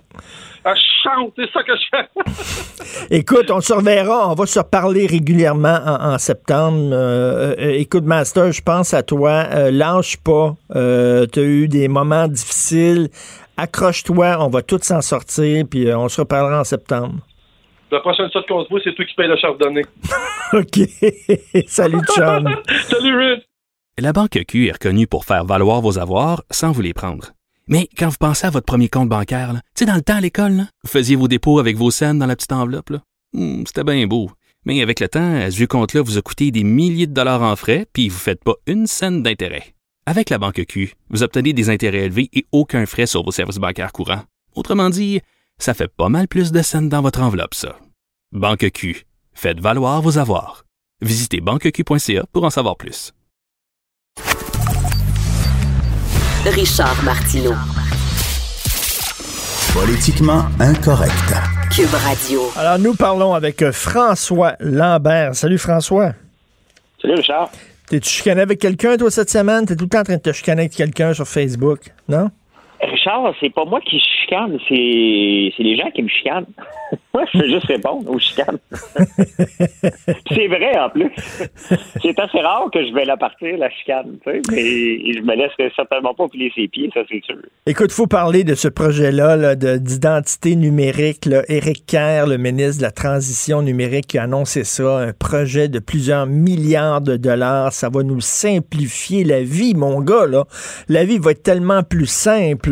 Tu vas avoir accès à toutes sortes de dossiers, puis tu vas pouvoir payer tes contraventions, puis tout ça. Et puis ça va, ça va être le, système le plus évolué au monde. Ouais. Hein? Euh, ben, tu sais, on peut pas être contre la vertu. Il faut qu'on aille là. Le problème, c'est qu'on n'y arrivera pas. Puis je veux pas être négatif. Je veux pas. À un moment donné, il faut se baser sur l'historique des projets euh, informatiques parce que, tu sais, on a parlé souvent des scandales des projets de construction. Mais les projets informatiques, il y a des méchants scandales là-dedans, tout le monde le sait. Et on ne va pas y toucher encore. c'est tellement gros. C'est que c'est difficile. C'est difficile de voir un projet informatique et d'aller fouiller qu'est-ce, à quelle place il y a eu un abus. sais, rentrer un camion euh, au stade olympique plein, le sortir plein, c'est assez facile à voir. Là, euh, mais le problème, c'est que, regarde, on, regarde au fédéral le système de paye Phoenix. Dix ans plus tard, c'est encore le bordel, des milliards. Le, le registre des armes à feu, une foutue base de données, ça a coûté combien de milliards? C'est fou. Puis euh, le, système Santé Québec, le, système Dossier Québec, là. Effectivement. Donc, on pense qu'on va être capable. On, là, on, met 42 millions pour une étude puis commencer le, le projet. Je sais pas, Richard, il faut aller là. Mais comment, comment ça va coûter, cette affaire-là? Ah, mais c'est sûr, ça va coûter 4-5 fois le prix. C'est certain, c'est tout le temps comme ça dans les projets numériques, tout le temps. Mais comme tu dis, là, si on faisait là, une commission Charbonneau, mais sur les, contrats informatiques, là, va dire, ce qui se passe dans la construction, c'est de la petite bière. Je suis convaincu. Ben, ben oui, c'est évident. Là. Donc, ça n'a pas de sens, Richard. Moi, je suis un gars d'informatique. J'ai des compagnies d'informatique. J'ai été programmeur. Donne-moi un milliard, là, puis d'après moi, là, d'après moi, je fais je fais du code euh, pour une, une coupe de pays. Là, euh, je ne sais pas comment on peut dépenser autant d'argent. Un milliard, là, Richard, ça reste énormément d'argent.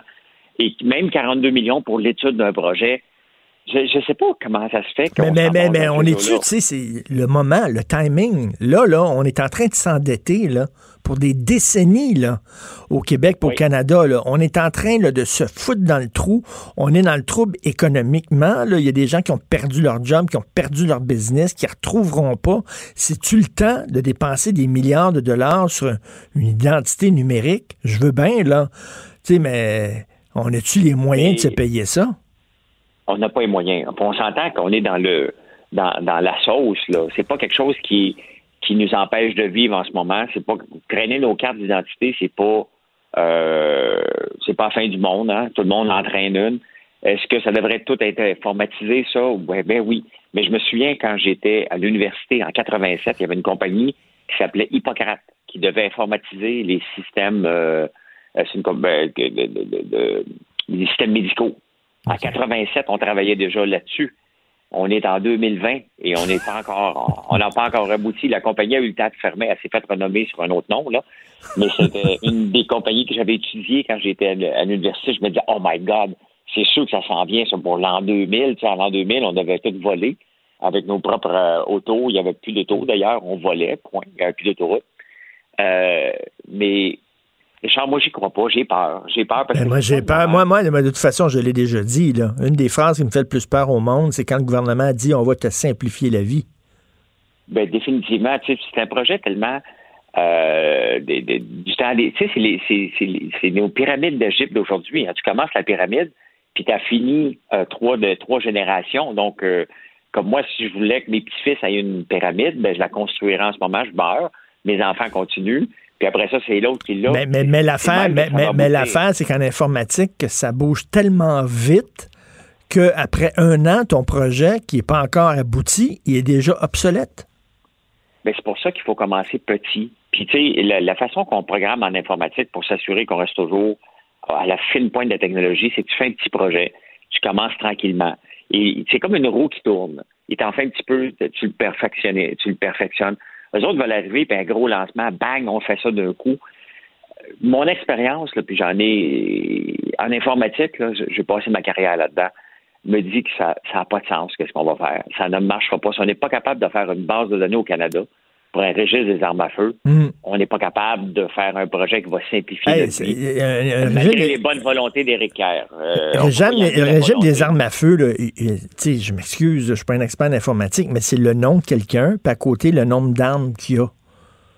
C'est pas un, Là, il y a des gens qui vont dire non, non, mais il faut le relier à d'autres choses.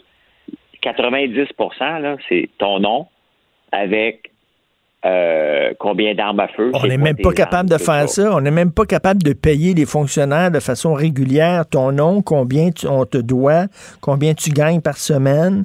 Puis on n'est même pas foutu de faire ça. Puis là, on va avoir un projet informatique, puis on va être les meilleurs au monde. Moi, je commencerais par. Ben oui. Puis on va présenter notre téléphone. il va avoir, il y a tellement trop de sécurité potentielle que euh, on ne devrait pas aller là. Mais bon, euh, on est prêt à dépenser parce qu'il faut faire rouler l'économie. C'est un peu leur réponse de dire, ben oui, on va mettre de l'argent aussi en informatique, pas juste dans la construction. Euh, c'est pas en moment de crise qu'on pense à des projets comme ça, mais Eric Kerr, bon, sa job, c'est c'est ça. Donc, c'est certain que lui aussi, il est au bout de la table, puis il tape du pied, puis il a ben moi quelque chose. Ben, mais regarde, regarde, des, regarde des jardins, là. C'est gros des jardins, puis se sont faits, là. Ils volent d'identité complètement délirant, là. C'est un scandale ben ce qui est passé chez les jardins. Oui. Ben, effectivement, ça fait un an. Et euh, encore là, c'est quelque chose qui est facile à voler l'informatique. Moi, je me suis fait voler deux fois du code par des employés. On avait beau regarder de toutes les façons comment on pouvait protéger ça. Mais tu sais comment ça marche, Richard? Toi et moi, on travaille ensemble. Et moi, j'ai accès à quelque chose, toi, tu as accès à quelque chose. Tu n'es pas supposé de me le donner. Mais là, le président de Desjardins, supposons dans ce cas ici, Guy Cormier, dit Hey, j'ai besoin d'un rapport pour une présentation au ministre. Pourrais-tu me donner accès un rapport sur les 30-40 ans, supposons? Je te dis, ouais, mais j'ai pas accès à ça. Mais enfin, d'abord, j'ai le président va avoir un rapport. Richard, donne-moi donc ton accès à toi. Bingo. C'est toujours comme ça. C'est toujours mhm. comme ça qu'on finit par avoir des brèches dans les systèmes. Euh, mais ça fait un an, c'est un scandale. Puis le problème, c'est qu'ils ne veulent pas amener ça en cours. Hein? Parce que euh, s'ils amènent ça en cours, ils sont obligés de dévoiler leurs failles. Pour, euh, donc, c'est pour ça que le gars, il est encore en liberté là, avec ses cartes. Euh, ben oui, le, gars, le gars il faut, faut se rappeler ça parce que moi, je trouve que c'est tellement drôle. Effectivement, ce que tu dis, là, le gars qui était à l'origine de toutes ces fuites de données-là chez Desjardins, là, ce gars-là avait fait ça pour être payé en, en certificat cadeau des rôtisseries Saint-Hubert. C'est pas le winner de la place. Il accepte de se faire poser. Il accepte de se faire poser comme s'il est content dans, le, dans le journal de Montréal. Il y a quelques milliers de dollars en cartes cadeaux en supermarché de restaurants Saint-Hubert. Le gars, là, ce qu'il a fourni là, euh, aux bandits, à la mafia, je sais pas trop à qui, là, les renseignements qu'il a fournis, c'est inestimable. C'est des renseignements qui valent cher. Puis le gars, il a ben vendu tout ça. Il a mis sa job sur le bio, sa réputation et tout ça pour des certificats cadeaux de Saint-Hubert. Faut-tu être un imbécile complet? notoire, mais tu vois, regarde un gars avec ce quotient intellectuel-là réussit à vider 3,8 millions, je pense, d'après, d'après tous les membres euh, de Desjardins.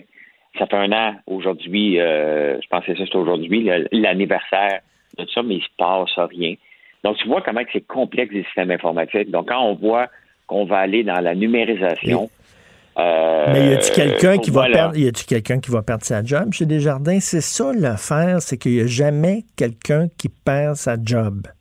Jamais. Ben, Richard, ben, c'est simple parce que ça, c'est l'équivalent d'un email à tous. Envoie un email, là, puis mets, tout CC. Appelle à tous.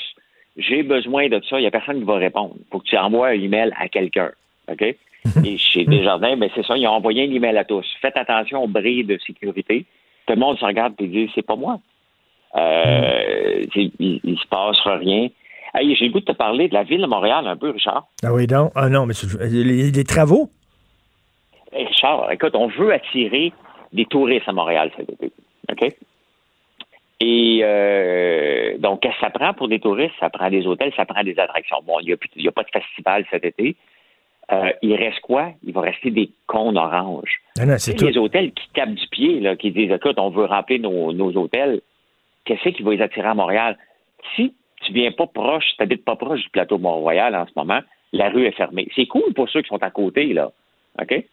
C'est bucolique, puis on voit des dessins sur la rue, puis on va voir la mairesse promenant avec son sourire. Euh, euh, mais, non, mais, mais, même les commerçants, là, on, ils déconfinent enfin, on va déconfiner, mais là, il y a des cons oranges partout, ou alors on a transformé ta rue en piste cyclable, puis là, il n'y a plus personne qui veut aller magasiner chez vous parce qu'il n'y a plus d'endroit où stationner. Ben non, mais tu sais, l'achat local, là, c'est pas juste local, local, c'est que tu veux que quelqu'un mettons, du fin fond du rang où je suis en ce moment, il y a tellement de boutiques fantastiques sur Mont-Royal, je vais aller là. OK? Donc, admettons comme la, licornerie qui était passée à l'œil du dragon, une, place complètement euh, flyée. Mm-hmm. Mais si tu veux aller là, c'est au coin de Saint-Denis et Mont-Royal. Ils vendent, des affaires de licorne, là. Oui, oui, oui. Puis ça Il, est flyé, le gars, il est super sympathique. Mais si tu veux aller là, tu as une autoroute cyclable sur Saint-Denis, pas de place pour stationner, et tu n'as pas de place pour stationner sur Mont-Royal. Donc, lui, il est pris à vendre aux gens de Mont-Royal, sur Mont-Royal qui habitent dans le quartier Mont-Royal. C'est pas ça, l'achat local. Écoute, tu le vois au Dragon, ce gars-là, tu vas aller découvrir sa place. Ça se peut que tu descendes de Québec pour aller voir sa place. C'est pas possible. Mm. Et ça, ça me fait penser, tu sais, c'est du protectionnisme, là, euh, à l'extrême, un peu comme la Corée du Nord. C'est la Corée du Nord, là. C'est le, puis quand Trump a parlé de Make America Great Again, le monde a dit attention, le protectionnisme à l'extrême. La Corée du Nord est le pays qui fait du protectionnisme. Regardez, c'est la population la plus pauvre. Ils s'achètent entre eux autres des biens qui, euh, puis mais, ils en font pas venir de l'extérieur. Moi, pour moi, aller sur la rue Mont-Royal, c'est une problématique majeure. J'irai pas d'été. Là, c'est parce qu'avant, là, c'était sur le plateau Mont-Royal que c'était le foutu bordel comme ça. Puis là, euh, Valérie Plante, elle a tout le temps dit Je ne veux pas transformer Montréal en plateau. Ben, coudon, c'est ce qu'il est en train de faire. Ben, définitivement. Et après ça, tu as toutes les constructions normales durant l'été. Est-ce qu'on aurait pu prendre une pause cet été pour dire, regarde, on fera pas la vie dure aux touristes qui vont venir? Parce que les touristes qui voient ça dans le journal ce matin, là, euh, nous, on vient de Montréal, Richard, on est habitués, puis on peut marcher. Ça nous énerve pas trop un con orange. Mais quelqu'un qui a jamais été à Montréal puis voit ça dans le journal va dire un peu. Il n'y a rien à foutre là-bas. Mais il y en a, il y en a, il y en a, il y en a d'un autre côté. C'est ce que nous disait Jean-François Guérin d'LCN ce matin. D'un autre côté, il n'y a pas de touristes parce qu'il n'y a pas de festival, mais c'est le moment d'en profiter pour faire les, tous les travaux qui, ont, qui doivent être faits. On va les faire là parce que de toute façon, il n'y a personne. Tu sais. bien profiter C'est un bon raisonnement, Richard, sauf que elle vient de mettre 22 millions sur la table, dont 10 millions pour attirer des touristes cet été. Euh, à un moment donné, il faut être consistant. Il faut dire, regarde, on n'aura pas de touristes cette année, on ne fera pas la promotion. Elle vient de dévoiler un plan cette semaine de 22 millions pour relancer l'économie de Montréal. Mais relancer l'économie de Montréal, c'est pas en 2023. Donc, si tu mets 22 millions sur la table et tu fermes la ville, il y a une inconsistance, euh, une incohérence quelque part. Là. Ben oui. Non, non, complètement. Mais pas de l'argent. Tu dis, écoute, on accepte cette année, on va en profiter pour retaper la ville, elle va être belle l'année prochaine. moi, je suis prêt à accepter ça. Mais, mais pas 22 millions de notre argent, de nos taxes. Fait que toi, toi, tu es sur ta terre puis tu viens à Montréal le moins souvent possible. Ben, je viens, je m'en vais là tantôt, là, parce que j'ai une réunion chez vous, parce que je fais de la radio cet été, euh, ben dans l'après-midi, avec Jean-François Barry. Ben, parlons-en. Euh, d'ailleurs, tu vas être là tous les jours? Euh, tous les jours, je, entre 3h et 5h. Je ne sais pas si c'est à 3h05 ou à 5h moins 5. entre 3h et 5h à l'émission de Jean-François Barry qui fait le, retour, finalement? Ben oui. Ben, c'est cool, ça. Tu vas, pouvoir, tu vas pouvoir chialer pendant tous les jours. Ben oui, mais je suis en bas de l'échelle. Moi, je travaille l'été. Tu sais, je suis. Pendant que les gros bonnets prennent le prennent euh, des vacances. Euh, mais toi aussi, tu n'es pas en vacances. Hein. Je, pense que non, je suis à l'émission, oui, je suis à l'émission de Pierre euh, Nantel vers 9h05, je crois, tous les jours aussi. Donc, Cube Radio continue. On a une programmation estivale. Écoute, je te souhaite un excellent été. Je vais t'écouter, bien sûr, et nous autres, on va se reparler fin ou début septembre, mon cher François ben, passe un très bel été, puis au plaisir de se revoir autour d'un bon repas éventuellement. Certainement. Salut à tes abeilles. Bye, François Lambert. Salut. Salut. Jonathan. Si, Paul, t'as commencé à prendre des bonnes habitudes la dernière semaine de la saison, finalement. 9h50. Il est 9h50. Des fois, je suis même pas branché à cette heure-là, mais je me dis, bon, il me parlera pas avant encore 6-7 minutes. J'étais là. c'est tout le temps sur, ma, sur mon line-up, c'est tout le temps 9h50, parler avec. Puis là, on est top, là. On est dedans. Wow! Mais sincèrement, je ne sais pas qu'est-ce qu'on va se dire pendant cette minute. Là. Je, je, je, sais pas. Je cherche, là. C'est-tu le foutu bordel comme ça à Québec? Y a-tu des, des, des cons oranges partout? C'est pire que jamais. Là. À Montréal, c'est ben, pire que jamais. Ouais, ben non, mais c'est sûr que ça, se comparera jamais à Montréal. Moi, je suis un petit peu encore. Euh, on n'est pas confiné, hein, mais on n'est pas surtout non plus. Là. ça fait deux jours d'affilée que je vais dîner au restaurant. Pour la première fois, j'ai été dîner euh, de ah l'autre côté du pont, donc du côté de Québec, mais je me suis pas rendu euh, dans le centre-ville. Mais je peux dire que même ici à Lévis, on, sent déjà le fait que les villes vont vouloir accélérer les travaux euh, dans les infrastructures routières parce que, bon, en fait, c'est quoi, je sais plus si c'est si vrai que ça. Hein. Quand ils ont tous décidé de faire ça, ils se disaient, ben, ça va être plus tranquille cet été. le monde va moins bouger. Euh, il y a bien des gens qui travailleront pas, euh, qui vont être encore au chômage, à PCU, etc. Donc, on va en profiter, on va faire des travaux, des travaux, des travaux, des travaux, parce que ça va avoir moins d'impact. Mais là, la réalité, c'est que l'activité reprend pas pire. Mais, mais malgré ça, il va y avoir des travaux euh, partout. Euh, partout, partout, partout, Mais puis, attends tu me disais, là, tu, me titillais parce que vous autres, à Québec, vous pouvez aller euh, depuis une semaine dans les ah, restos. Pas vous autres. Nous autres, ça commence lundi. C'est comment l'expérience resto? Parce que, tu sais, c'est le fun d'aller au resto parce que c'est convivial puis trippant. Mais si tu vas au resto puis ça ressemble à un laboratoire, pas sûr c'est le fun. J'ai aucune différence. Ah non? J'ai vu aucune différence, mais il faut dire que j'ai été dîner deux fois sur une terrasse. Une fois ici à Lévis, puis euh, hier sur une terrasse là, sur, euh, sur euh, le boulevard Laurier à Québec.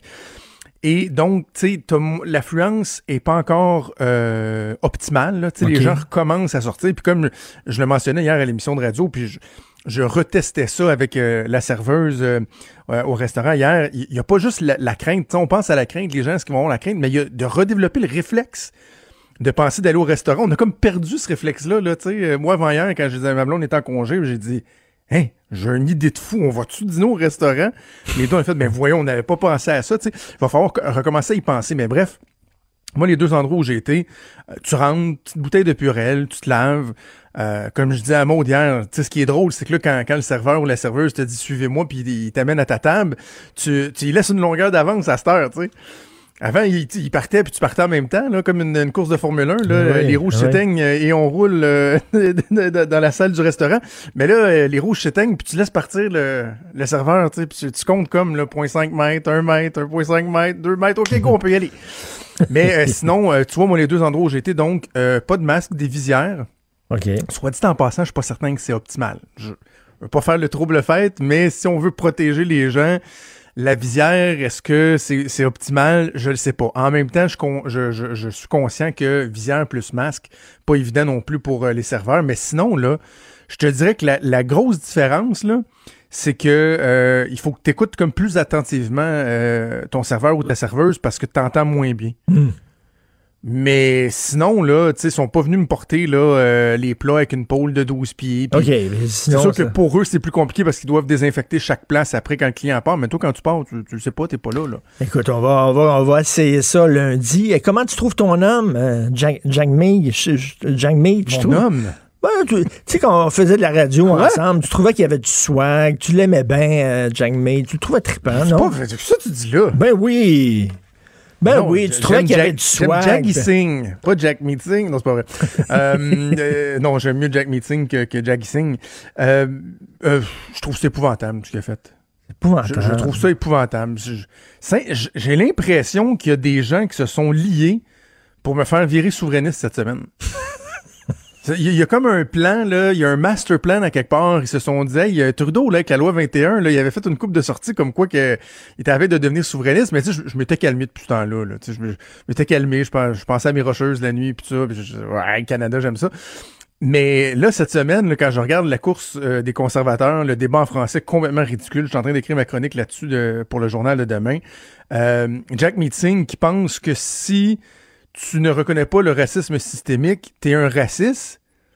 Écoute, genre, on n'a pas eu l'occasion de, s'en parler là, depuis la, la, saga, là, tout ce qui touche le, racisme, le traitement de la police et tout ça, mais euh, avec, avec bien des euh, avec des gants blancs là, et, des nuances, moi je, je, reconnais une forme de racisme systémique. Donc imagine, techniquement, je suis dans la gang à Jack Meat. Hmm. Mais même à ça, en tant que Québécois, je suis profondément, profondément insulté, choqué que le chef du NPD vienne nous faire croire que tous ceux qui ne euh, reconnaissent pas le racisme systémique, alors qu'il y a je sais pas combien de définitions, là, qu'il faudrait tout d'abord s'entendre sur une, définition euh, commune, plus, que tous sont des racistes, voyons donc. Le Bloc venait de voter pour le, pour le, fait qu'il y ait une enquête du comité d'éthique sur l'existence possible de racisme systémique à GRC, donc il faisait preuve de bonne foi, le Bloc, là. Puis d'émotion, là, ça arrive euh, tout le temps que des partis rejettent d'émotions parce que des fois, ils sont chicanés sur euh, quelques virgules dans le texte. Euh, bon, là, on voyait, on parlait, je pense, de revoir aussi les, les fonds, les sommes. Tu sais, franchement, là, et, et, moi, ce qui me fait capoter, c'est le fait qu'il les répétait à l'extérieur des murs parce que souvent, Euh, il y a des euh, députés qui... On le voit moins un peu, parce que la, la politique, surtout euh, au Québec, est rendue un peu moins agressive. Là. Mais c'était, je sais pas si tu te souviens, c'était légion avant d'entendre un député dire « Je le mets au défi de répéter ça à l'extérieur de la Chambre. » Oui, oui, Parce que dans la Chambre, tu bénéficies de l'immunité parlementaire. Donc, tu peux dire n'importe quelle lannerie, tu seras pas poursuivi. Mais souvent, on met aux gens, les gens au défi de répéter les propos à l'extérieur de la Chambre parce que là, tu peux te faire poursuivre pour diffamation. Et Jack Meeting, lui, il est sorti puis il a été le... Oui, oui. Non, non, c'est raciste, là. Si vous votez pas pour cette motion-là, c'est que vous êtes raciste. Quelle insulte! Alexandre Boulris doit capoter. Là. Il est tout seul au Québec du NPD. Puis il doit se dire, ouf, OK, ça n'arrivera pas. Là, on, on avait-tu besoin, déjà avec la pandémie, c'est déjà difficile ce qu'on vit. On avait-tu besoin de rajouter une autre crise par-dessus ça? Une autre couche? Non, non. C'est honteux. C'est carrément honteux comme sortie. Puis, Justin Trudeau qui va défendre Jack Meeting. Justin Trudeau euh, ne, l'a pas, pas condamné. Au contraire, il le défend, puis il somme François Blanchet de, de s'expliquer et de reconnaître le, racisme systémique. Que le premier ministre du Canada accepte qu'un parti au complet soit traité de raciste par un autre des chefs et qu'on parle du parti qui représente en ce moment une majorité des Québécois alors qu'il vient du Québec lui-même, il tolère cette gifle-là, c'est pathétique. C'est carrément pathétique. Incapable, le premier ministre, de s'expliquer sur la volée qu'il a mangée à l'ONU, sur le fait que tout le monde décrit la PCU en disant Écoute, t'es en train de mettre des milieux à terre. Là avec ta PCU. Hum, hum. Euh, nos fruits seront pas ramassés, nos légumes non plus, parce que les Mexicains peuvent plus venir, puis les Québécois vont préférer euh, rester sa PCU. Euh, le, le, Cosmosphère en disant on n'est pas capable de concurrencer la PCU. Des entreprises manufacturières qui nous parlent de la PCU. Tu vois, il est pas capable de répondre à ça. Mais de, de, de, sortir puis d'appuyer Jack Meeting, ça, il n'y a aucun problème. Fourette. C'est. Je te dis, organisez-moi pas un référendum virtuel, là. J'étais de bonne humeur, tu m'as mis en temps, J'étais de bonne humeur. ben, passe un bel été. Et toi aussi, toi aussi, ça serait le fun qu'on se voit. ben oui. Euh, écoute, je suis censé aller à Québec au courant de l'été parce que je veux absolument voir l'exposition de Frida Kahlo qui est à votre très beau musée euh, des Beaux-Arts Québec. Donc, écoute, euh, on va certainement se voir. Et d'ailleurs, tantôt, je reçois euh, celle qui est tout juste de finir son euh, mandat comme euh, chef du restaurant du, du Musée national des beaux-arts, Marie-Chantal Lepage, qui, a mis de l'avant une initiative vraiment le fun. Tu sais, c'est le genre d'initiative que je trouve ça. on est chanceux d'avoir un micro à radio parce que tu vois quelque chose passer, tu te dis, voyons, c'est donc bien le fun, ça. Moi, le partager avec le monde. Moi, l'inviter, puis je vais, je vais partager. Elle a acheté un gros Christine motorisé, là. Pas un Winnebago, mais tu sais, comme les camions motorisés, mais 32 pieds, avec des, slides qui sortent de chaque côté. Elle a tout ornipé de luxe. Et elle offre une, formule où tu loues le motorisé et elle, chef reconnu, là, incroyablement reconnu, Marie-Chantal Lepage, ben oui, c'est bon, tous tes plats sous vide. T'as ton menu sous vide fait par Marie-Chantal Lepage, fait que tu manges comme de la bouffe d'une grande chef québécoise, des produits du terroir, mais dans ton motorisé, tu fais juste faire réchauffer ça, puis moi je trouve ça incroyablement hot comme idée. Visiter le Québec, profiter des produits du terroir, encourager la restauration. Ben oui. C'est un cocktail euh, merveilleux. C'est excellent. Des bonnes nouvelles? Oui, ben il faut bien. ben écoute, euh, passe un très bel été. On va se voir cet été, c'est sûr qu'on va aller à Québec, Sophie et moi, avec euh, Fiston. Euh, merci beaucoup à toute l'équipe. Merci à vous, aux auditeurs, aux auditrices qui faites confiance à Cube Radio, qui nous écoutez. c'est très important. Passez un excellent été. emmagasiner du soleil, emmagasiner des vitamines, des relations, le fun, des fous rires, tout ça, parce qu'on ne sait pas septembre, octobre, est-ce que ça va va être dur? Va-t-il avoir une deuxième vague? On va-tu reconfiner? J'espère que non. Merci à Maude Boutet. Merci à Hugo Veilleux. Merci à Achille Moinet. Passez un super bel été. Moi, je suis de retour comme chroniqueur lundi à l'émission de Pierre Nantel. Bon week-end. Bye.